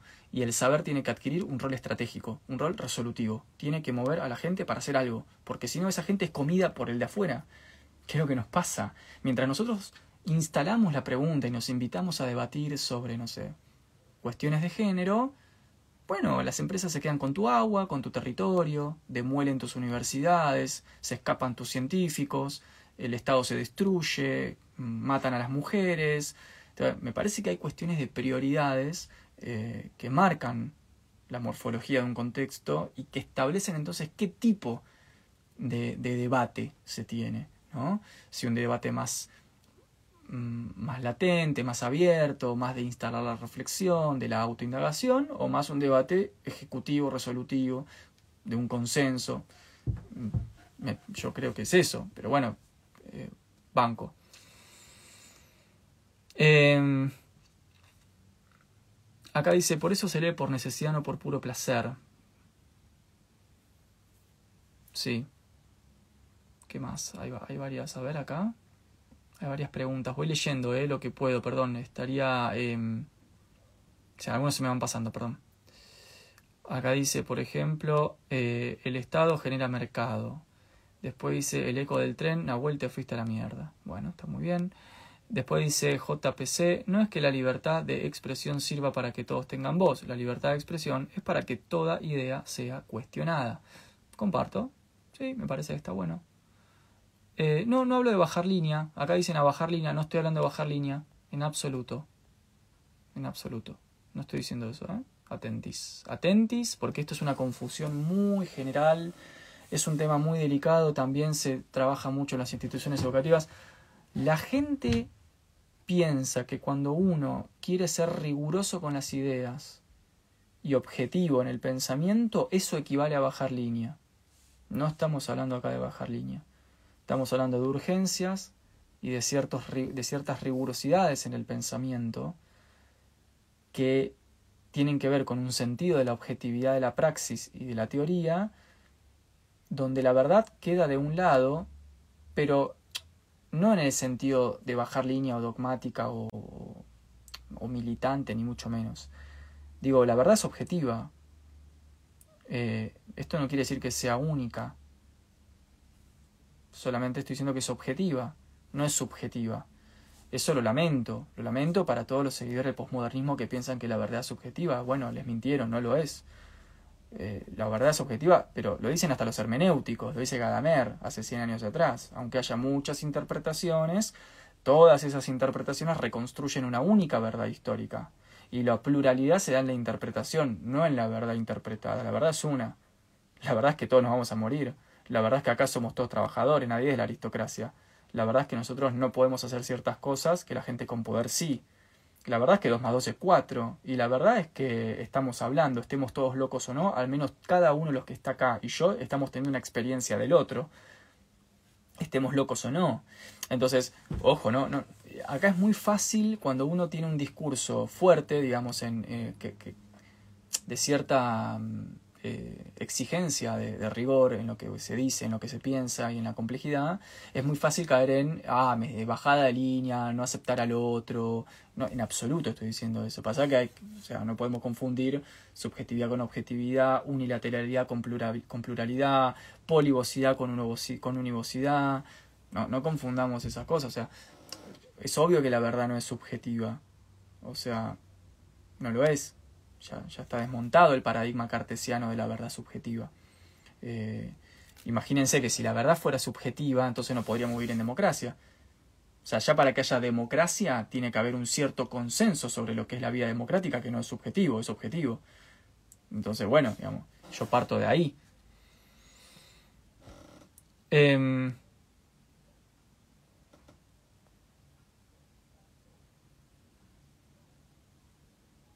Eh, ¿Qué más? Dice, Valen. Ay, baja, perdón. Ankara Messi Me encanta ese TikTok. Me encanta. El de Ankara Messi. Em, bien, la verdad existe, el ser humano la interpreta, pero dicha interpretación es relativa. Sin duda es relativa a el sujeto que interpreta, pero atentis, acá pasa lo mismo. Atenti, lo vuelvo a decir esto, ¿eh? Que la verdad, que, las interpretaciones sean relativas a las personas, primero es obvio, digamos, obviamente, porque cada persona tiene un punto de vista, incluso un punto de posicionamiento de la interpretación, ¿eh? Sin duda es relativo, ¿no? Es obvio, eso, es evidente. Ahora, que haya una relatividad de las interpretaciones no hace que haya infinitas verdades esto es lo que hay que entender. Ni Nietzsche dice eso. Nietzsche dice en los textos sobre la historia, la verdad histórica es una. La verdad de cada periodo histórico es una. No es que hay múltiples verdades, eso de las interpretaciones múltiples de Nietzsche, por supuesto, es una de las citas peores leídas y peores, más descontextualizadas, y la gente que cita esa frase es porque no leyó todo el libro ese completo. El tema de que haya distintos observadores interpretando un fenómeno central no implica que este fenómeno central sea diverso, el fenómeno central es el mismo, aunque tiene diversos espectadores. Es decir, pongamos otro ejemplo, que haya diversas religiones, es decir, diversas interpretaciones sobre Dios, no significa que hay infinitos dioses. Podrían estar todas esas religiones interpretando un mismo Dios. De hecho, la Biblia dice esto de que Dios es uno. ¿No? O sea, Dios es uno, dice la Biblia. Después hay interpretaciones. Los mayas interpretan a su manera, los asiáticos a su manera, los europeos a su manera. O sea, digo, pero sucede, por ejemplo, un único fenómeno objetivo, que es que todas las comunidades humanas tienden alguna tendencia metafísica hacia alguna divinidad. Entonces, hay diversas interpretaciones, cada una relativa a un punto de observación, pero eso no implica que hay un fenómeno único, que es la inclinación metafísica a la concepción de alguna divinidad. Entonces, ojo con esto de pensar que como hay relativismo, entonces hay infinitas verdades y todas las verdades son básicamente mi verdad, porque ese es el discurso cómodo, posmo, que a la gente le gusta. O sea, en el fondo, cuando una persona dice la verdad subjetiva, lo que está queriendo decir es la verdad es la mía. eso es lo que está buscando. Y está buscando que el resto de la gente le conceda eso, que le digan, ah, sí, claro, vos tenés tu verdad, yo tengo la mía, el de al lado tiene la mía, y cada uno tiene, y sobre todo vos tenés tu verdad. O sea, eh, no.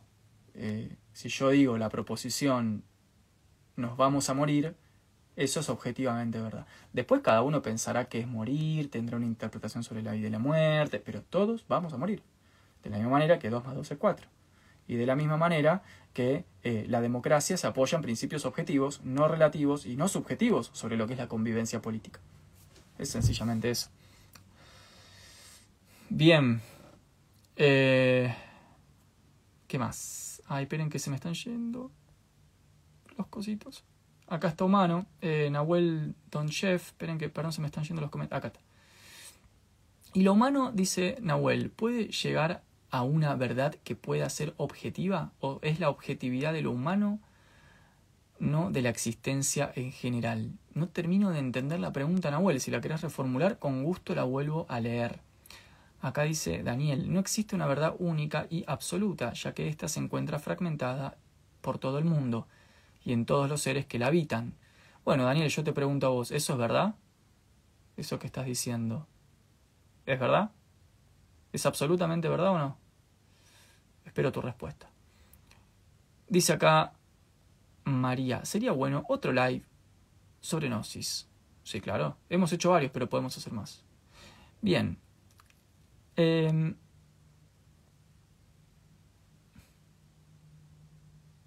Esperen que acá hay preguntas en el coso privado este. Em, me preguntan en el, en el. En las cosas privadas, en las preguntas que entran como por el tablón de preguntas de abajo. Bueno, acá me dice Fede, ¿qué, qué opinás de Yuval Harari? De los tres libros, en 21 lecciones. Voy a poner acá. Ahí lo ponemos al compañero, a Fede. Ahí, ahí está. ¿Qué opinás de Harari, de los tres libros en 21 lecciones para el siglo XXI? Bueno, lamentablemente no lo he leído, con lo cual no puedo opinar de Harari. Vamos a la próxima pregunta. ¿Te gustaría hacer radio, Nahuel? Me encanta escucharte, dice Milagros. Bueno, Milagros, te agradezco mucho la palabra y te cuento que eh, ya hice radio varios años y me fui porque no me da más el tiempo para hacer tantas cosas. Acá dice en Ezequiel si lo dejo grabado. Seguramente lo dejé grabado. ¿Qué más? A ver, ¿qué opinas de las políticas económicas de Guzmán? Me dice Tacho, me encanta esta gente.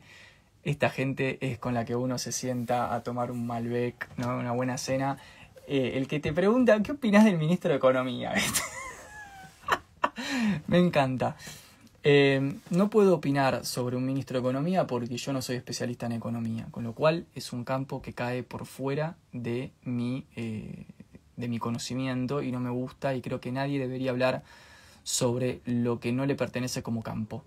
Yo creo que ni los economistas deberían hablar de filosofía, ni los filósofos de economía. Creo más bien que podemos, a ver, sí podemos hacer ciertas lecturas generales, pero siempre situado desde un lugar de donde uno tiene una preparación en eso, ¿no?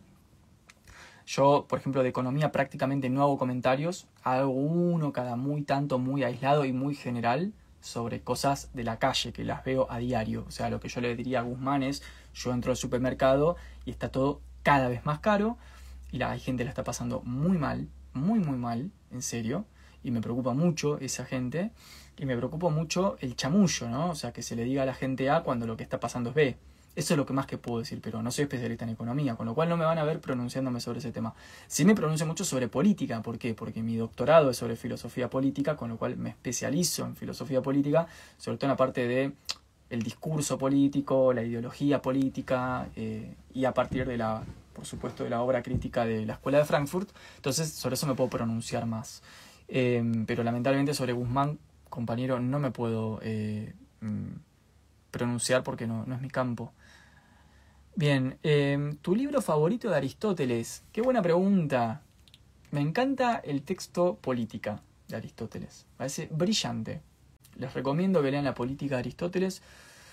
Lo van a leer y van a entender cómo nuestros problemas de hoy no son de hoy ni nuevos, sino que son los mismos problemas que tenían las personas hace 3.000 años, con lo cual no hemos evolucionado un carajo, esa idea del progreso y el desarrollo es un mito, básicamente para mantenernos en actividad, ¿no? Tipo produciendo riqueza para pequeñas élites que se alimentan de nuestro trabajo y nuestras riquezas, siempre en aras de, este, de esto que Benjamin llamaba el mito del progreso, ¿no? el mito del avance y el desarrollo de la historia. Lo cierto es que uno mira lo que tenemos hoy es exactamente la misma problemática que tenían los griegos hace 2500 años. No hemos creado nuevos valores morales, no hemos creado nuevas concepciones políticas. Básicamente todo lo que hoy se llama algo así como crítica y, debates contemporáneos no tienen nada de contemporáneos, son debates que tienen 2000 años, eh, solamente que se los recarga de una estética New Age eh, reelaborada con palabras nuevas, pero es lo mismo de siempre. Por ejemplo, el caso del debate de género para mí es un ejemplo clarísimo. No lo deslegitimo, solamente digo que es igual que el de siempre. O sea, su morfología, ¿no? Eh, el debate, por ejemplo, cuerpo-género o sexualidad-género, no es ni más ni menos que la adaptación o la reactualización a los tiempos de hoy del debate entre cultura y naturaleza del siglo XVIII. O sea, el debate entre naturaleza versus cultura en el siglo XX se replica como, por ejemplo, el debate entre cuerpo-género, ¿no? O sea, el género-cultura, cuerpo, biología, naturaleza. O sea, son debates que tienen 300, 400 años. Eh, pero bueno, la gente, como dice Heidegger, tiene ansia de novedad. Y ahí, me, ahí dentro, que es el marco y el ámbito del fetichismo y la estetización de los saberes y de todos sus síntomas, em, juega este juego de que esto que está escuchando ahora es nuevo de verdad. Este debate sí es nuevo este, este saber acá es realmente un debate nuevo que nunca tuvieron ninguna de las personas de los últimos 12.000 años de civilización, porque nosotros los modernos tenemos debates modernos. Vieron que eh, esta cosa grandilocuente que tiene el sujeto moderno, que es que se cree realmente moderno. Por eso tienen que leerlo a Benjamin, porque Benjamin demitifica todo eso. Dice, no, el sujeto moderno es re arcaico, tipo es recontra primitivo. Se sigue yendo a la guerra y se mata como las comunidades antiguas, o sea, no tiene nada de moderno. Eh, y hay toda una pregunta sobre qué es la modernidad. Bueno, la, dispara, por supuesto, eh, Kant, eh, la articula Nietzsche, después tenés comentadores desde Hegel, digamos, no sé, comentadores que van a preguntarse qué es la modernidad, ¿no? ¿Qué es ser moderno? Uno dice, por ejemplo, Baudelaire, que uno de los síntomas del moderno es que se cree moderno, es, decir, se cree distinto al resto de la civilización, cree que sus problemas, sus debates, sus saberes, sus cuestiones sociales y políticas son de este momento, como que nunca, nunca pasaron antes. Entonces, eh, nada, lean la República de Platón y la política de Aristóteles y ya está todo ahí. No es que hemos avanzado mucho más. Hemos avanzado en tecnología, nada más pero en términos espirituales, artísticos, morales, religiosos, estamos estancados en los mismos exactos debates de hace literalmente 4.000 años. O sea, no tenemos debates más avanzados que los que tenían los sabios universitarios de la antigua Babilonia. Eh, cómo se llama, así que eso es, es muy interesante. Acá dice Salomé, me parece que son re diferentes, más que nada por el contexto. No, bueno, no lo son. Lamento, lamento decepcionarte, pero no lo son. Eh, sí, los contextos cambian, pero ¿cambian en qué sentido? Cambian en términos de contenido, no en temas de forma. Yo repito, los problemas troncales de nuestras sociedades de hoy, aunque cambian ciertos contextos, son los mismos que hace mil años. Violencia, escasez, guerra, hambre, eh, mayorías problemáticas, las masas, la persuasión de las masas. díganme ustedes, ¿qué debate hoy encuentran en, en cualquier parte de lo que quieran hoy que sea radicalmente diferente, planteado en coordenadas diferentes, absolutamente otro con respecto a un debate eh, del siglo II después de Cristo, romano. Los invito. Em, ¿Qué más? Vamos cerrando igual, ¿eh? porque estamos recontra cansados. Miren, miren esta sojera. Gente, yo quiero decir que estoy envejeciendo. Estamos todos envejeciendo. El otro día me pasó algo re interesante.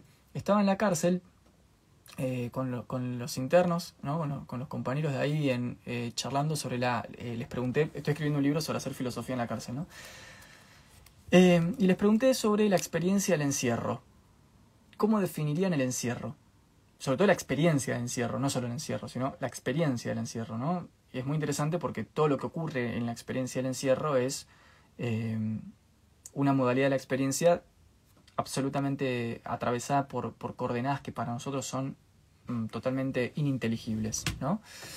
Eh, el paso del tiempo, los códigos, los, las antropologías que se dan en esos contextos, el cuerpo, el vínculo con la identidad, o sea, cambia todo, no es que solamente es el encierro, o sea, cambia la experiencia de vida, digamos, literalmente, ¿no? En ese sentido.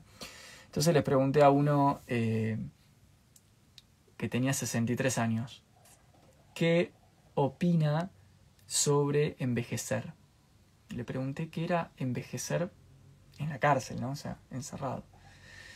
Y me dijo que no le causaba ningún problema esa idea. Me dice, no, nada, me dice, como que no le causaba, no le causaba ninguna idea, ¿no? Em, ninguna angustia. Pues yo les pregunté por el envejecimiento, el paso del tiempo, la finitud ante la muerte, ¿no? Tipo.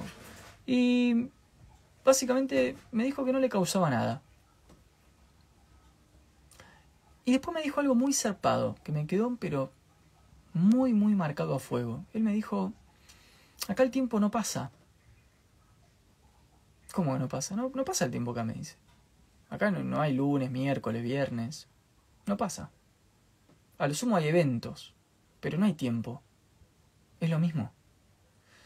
Entonces, para nosotros, me decía él, el envejecimiento no, no es una idea que nos aqueje, porque claro, después yo me quedé pensando, la angustia ante la muerte, envejecer, el paso del tiempo, son ideas que tienen sentido para una subjetividad preocupada y que capta el paso del tiempo. Para una subjetividad que no capta el paso del tiempo, no tiene sentido el correlato con la idea de envejecer, por ejemplo.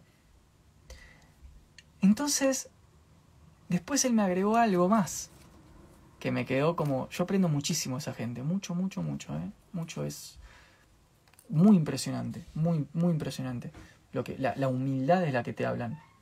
La humildad, el lugar del sujeto de falla, te hablan desde lo fallido, desde estar rotos, desde la sensación de, culpa, de castigo, o sea, eh, de aprendizaje desde un lugar, pero mil veces más elevado que el aprendizaje de una piba o un pibe que en su cuenta de, yoga de Instagram dice que hoy se conectó con el sol, ¿no? Y que hoy descubrió que la paz y el amor es lo más importante para un ser humano. Y hoy meditando, mi corazón se conectó con el corazón de la galaxia.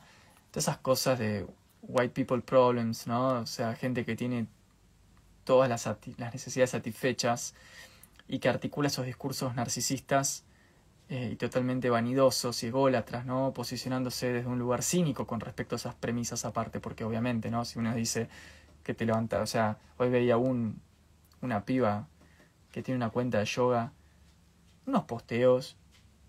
Yo decía, esto es cinismo puro, ¿no? De posteos tipo, aprendamos que no hay aquí ahora, que no hay futuro, que el movimiento atraviesa cada una de nuestras células, vivir al ritmo de la música, de la vida, danzando como si no hubiera un mañana. Yo decía, esa gente que se levanta el lunes, o sea, yo me muero, sin, tipo, me levanto una persona así el lunes que habla así, o sea, tipo, primero me muero, pero segundo, es, tan, eh, es un discurso narciso, o sea, es el discurso de una persona que realmente cree que está teniendo una experiencia trascendente, absoluta, cualitativamente distinta a la del resto del mundo, eh, y que habla desde un lugar infatuado, ¿no? Como sujeto pleno. Yo estoy plena de amor, yo estoy pleno de luz, yo estoy pleno de conciencia, yo puedo meditar todo el santo día de Dios, no me preocupa la FIP, no me preocupa el Estado, no me preocupa la muerte, no me preocupa la pobreza, no me preocupa pagar el alquiler, no me preocupa nada porque yo medito, yo bailo y yo hago posiciones y le agradezco a la vida y al salto.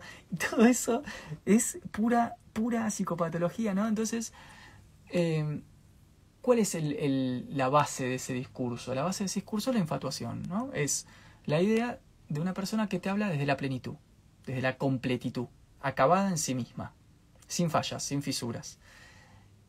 La persona, contrariamente del encierro, te habla desde la falla, te habla literalmente desde la rotura, se presenta como un sujeto roto, como un sujeto culpable, como un sujeto pagando castigo, como un sujeto eh, que realmente se ha encontrado a sí mismo en la fisura, no en la plenitud del yoga burgués, que agradezco al sol y me doy cuenta que solo necesito respirar para ser feliz porque tengo mi ingreso que me permite pagar mi alquiler y mis tarjetas de crédito y las zapatillas de 50 mil pesos que tengo puestas mientras me saco la foto haciendo yoga.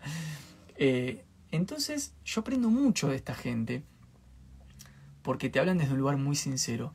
Y este señor me dijo, eh, me dijo algo, me dice, me dijo lo del tiempo y después me dijo que justamente muy filosófico lo que me dijo el tipo, o sea, muy San Agustín, la idea de la detención del tiempo subjetivo. Me dice, primero esto de que ahí no pasa el tiempo, todo el tiempo es lo mismo, no hay temporalidad, sino que hay como eventos. O sea, ellos registran el tiempo por eventos. O sea, si hay un motín, pasó algo. Si no hay motín, no pasa nada y da lo mismo.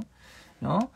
Em, entonces me dice, me dijo esto, me dice, uno acá tiene mucho tiempo para conocerse a sí mismo, me dice. Acá adentro te conoces a vos mismo. La gente afuera, me dijo, no se conoce a sí misma. Porque la gente está en automático, a las corridas, el trabajo, las necesidades, las exigencias, el estrés, la rutina, el hábito. No se conoce a sí misma. Acá, como no tenés otra, otra cosa que hacer y el tiempo no pasa, te conoces a vos mismo.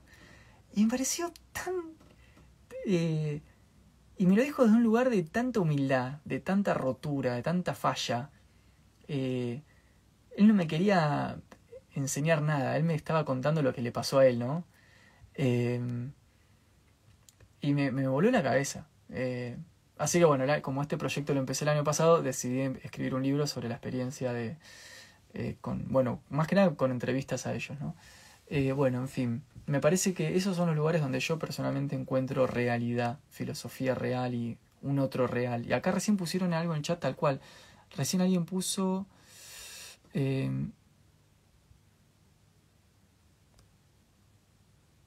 ay, alguien se me pasó el chat alguien lo, lo vi así. Bueno, se me escapó. Recién puso como alguien en el chat que en estos discursos narcisos de, de la espiritualidad New Age burguesa postmoderna eh, no hay un otro. Y tal cual, no hay un otro.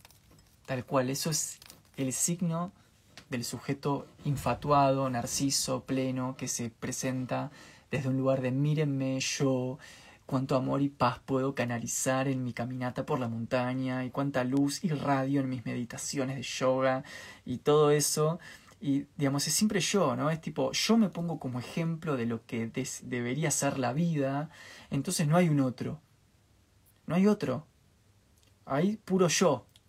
Eh, puro yo espiritual, ¿no? Presentado desde un lugar siempre recargado de azúcar, toda esta gente eh, se presenta a sí misma sin problemas, siempre es sensible, sonriente, ¿no? Y yo pienso, primero, o sea, hay dos posibilidades, o esa persona realmente piensa que es eso y te habla desde ahí, y entonces es un narcisismo tipo galopante y hasta una, una cierta forma de psicosis, O esa persona realmente no cree lo que está diciendo.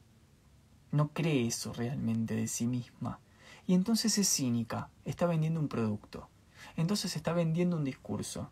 Está uniendo una fotito con, una, con un filtro y un discursito abajo, una elaboración que parece ser profunda pero es una huevada, porque cuando leen eso ustedes que, que son gente pensante se van a dar cuenta que es una huevada lo que está escribiendo, no hace falta ser muy inteligente para poner no me dejo llevar por el pasado ni por el futuro, vivo respirando y danzando y entendiendo que la vida es transformación y dinámica como el agua del lago, no hay que ser un sabio para decir eso, ¿no? Digamos, es una boludez, pero mm, eh, me parece que, o se creen eso y entonces son en algún punto medio psicóticos, o no se creen eso y entonces son unos cínicos. Pero de una forma u otra hablan desde un lugar de mucha, mucha eh, eh, agotamiento personal, ¿no? Tipo, me agoto en mí mismo, en mi propia experiencia y te la vengo a mostrar.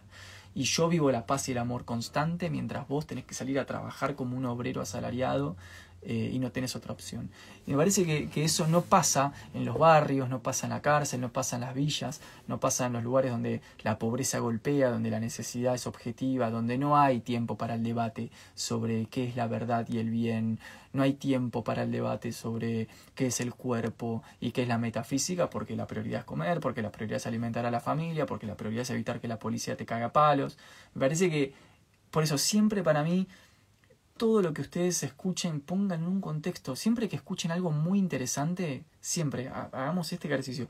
Siempre que escuchemos algo muy, que les parezca muy flashero, muy interesante, muy atractivo, muy seductor, un discurso muy limpio, que garpa, que pega, siempre pónganlo en contexto. Siempre piensen, una mujer que tiene que trabajar 11 horas por día para darle comer a los cuatro hijos porque el marido la abandonó, ¿estaría haciendo yoga y diciendo que conecta su corazón y su plexo con la vibración del sol de la galaxia?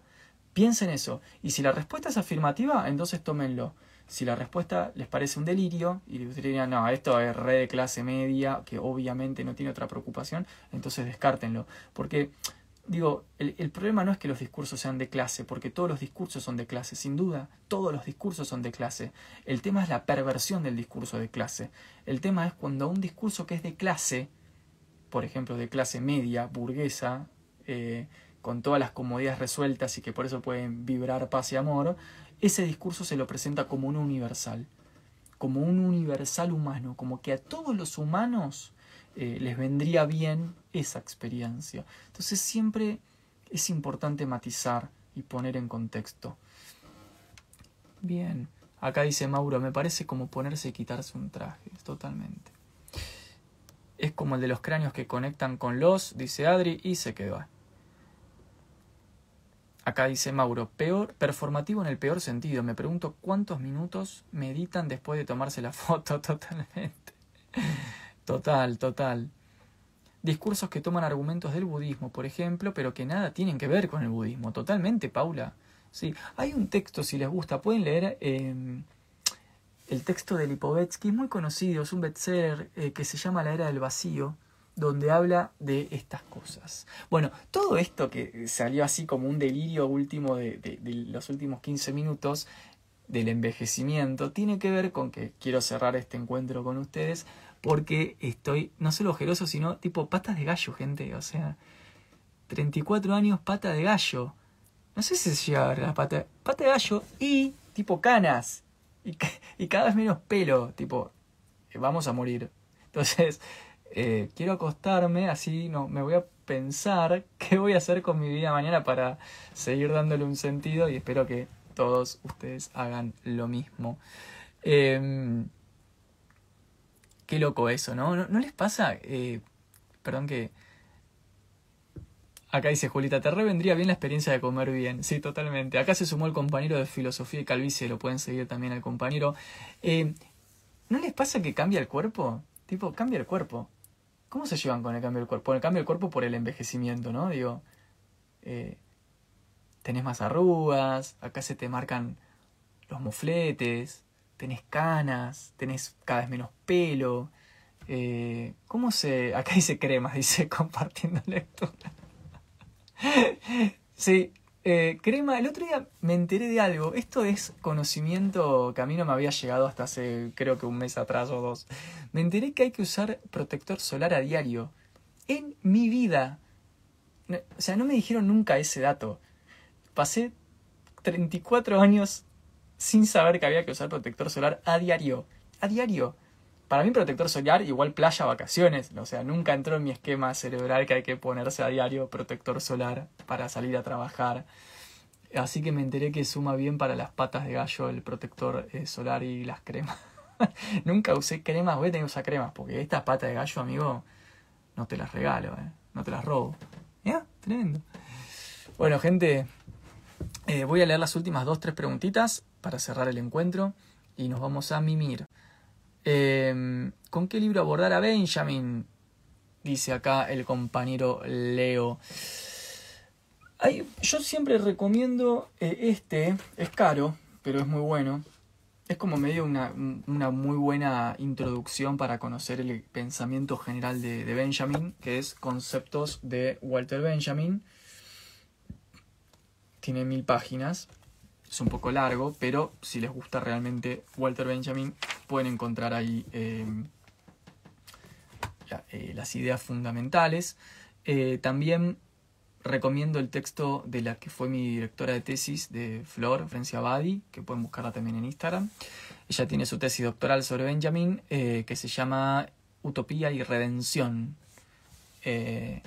en la filosofía de Benjamin. También es un buen libro introductorio, mucho más corto que las 1200, 1100 páginas del texto este de Opitz y Wisisla. Em, vamos a la próxima y vamos cerrando. Propone hasta el cansancio leer a Platón, dice acá Valen. Bueno, hasta el cansancio les propongo que lean a Platón. Dice Breni, ¿por qué crees que no hay organización Dice acá, esperen que voy a compartir la pregunta. ¿Por qué crees que no hay organización masiva para generar cambios al estilo del feminismo? Bueno, es una gran pregunta. En mi, eh, en mi caso, en virtud también de, del enfoque que yo le doy a mi, a mi investigación, a mis trabajos, ¿no? O sea, puedo estar equivocado, yo que sé, es un poco el enfoque y el posicionamiento que yo le doy, un posicionamiento de la teoría crítica. Eh, tengo dos respuestas. La primera es que somos muchas personas. Eso es más sociológico. Creo que somos muchos. Eso es un problema.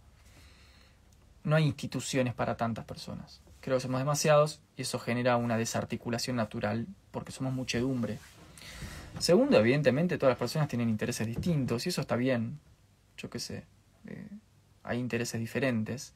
Y hasta ahí tampoco me, me angustia demasiado me parece que el tercer punto es, es más problemático, que es por qué si entendemos que en realidad hay ciertos intereses comunes, hay ciertos intereses que por consenso todos reconocemos como necesarios, aún así no nos organizamos. Bueno, hay cuestiones que tienen que ver con la construcción del deseo, de las masas, aparato cultural, propaganda, entretenimiento, educación, instituciones educativas, familia, eh, proyecciones de vida. Digo, cada persona tiene particularidades idiosincráticas muy profundas y me parece que es realmente muy difícil que los seres humanos congenien.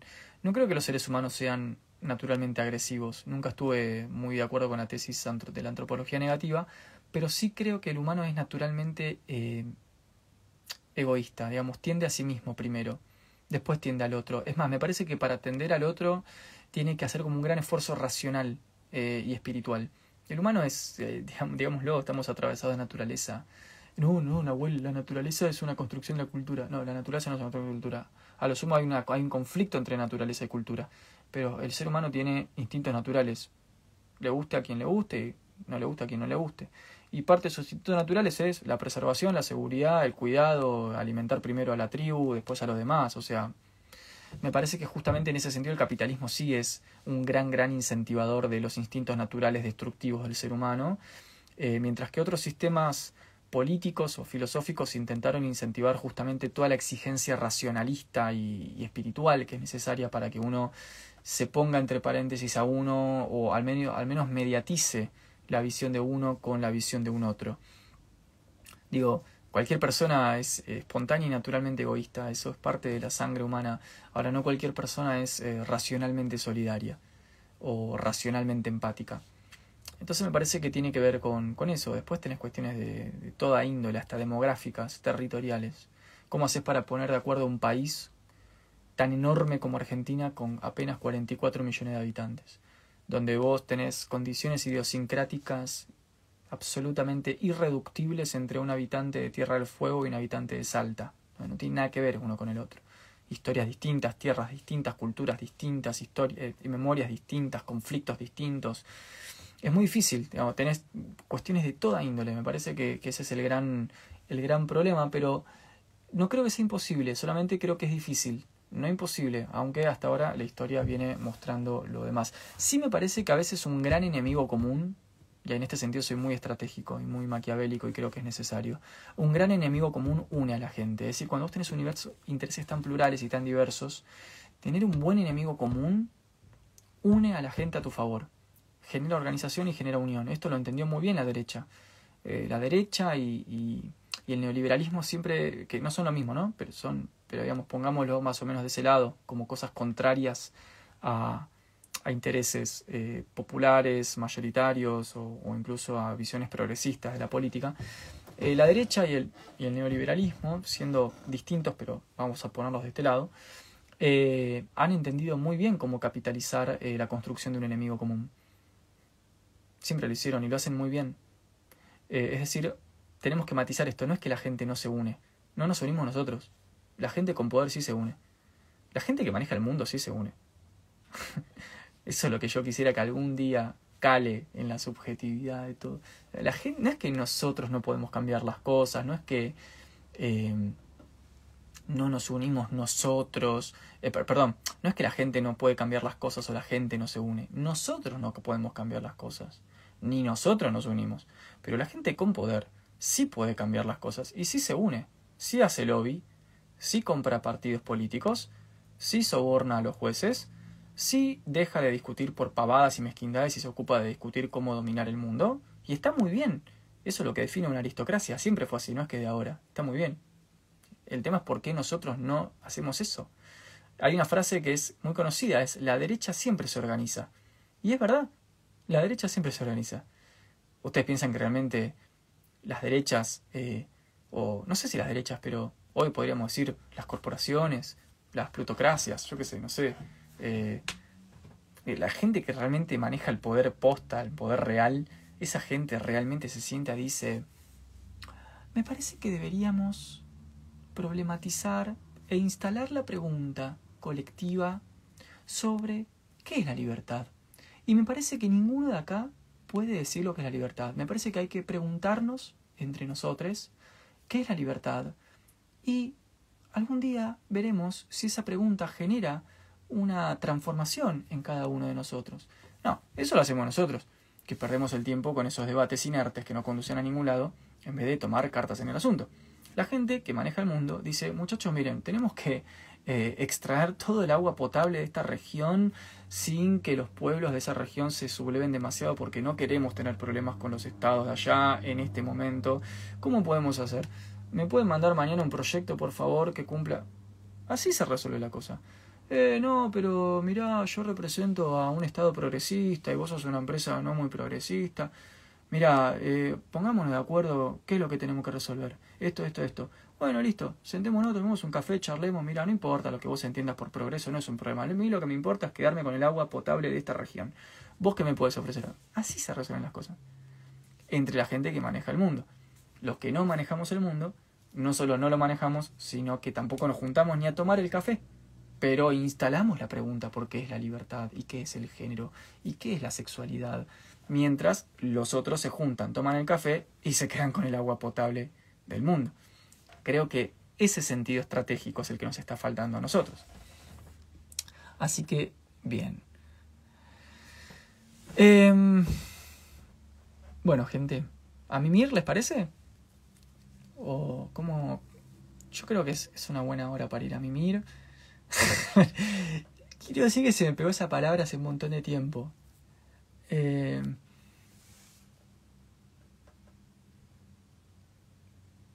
Ah, voy a estar en Buenos Aires. No sé si alguien de Buenos Aires acá, pero en junio voy a estar allá y seguramente hago una noche de filosofía en algún lugar lindo en Buenos Aires con algún colega.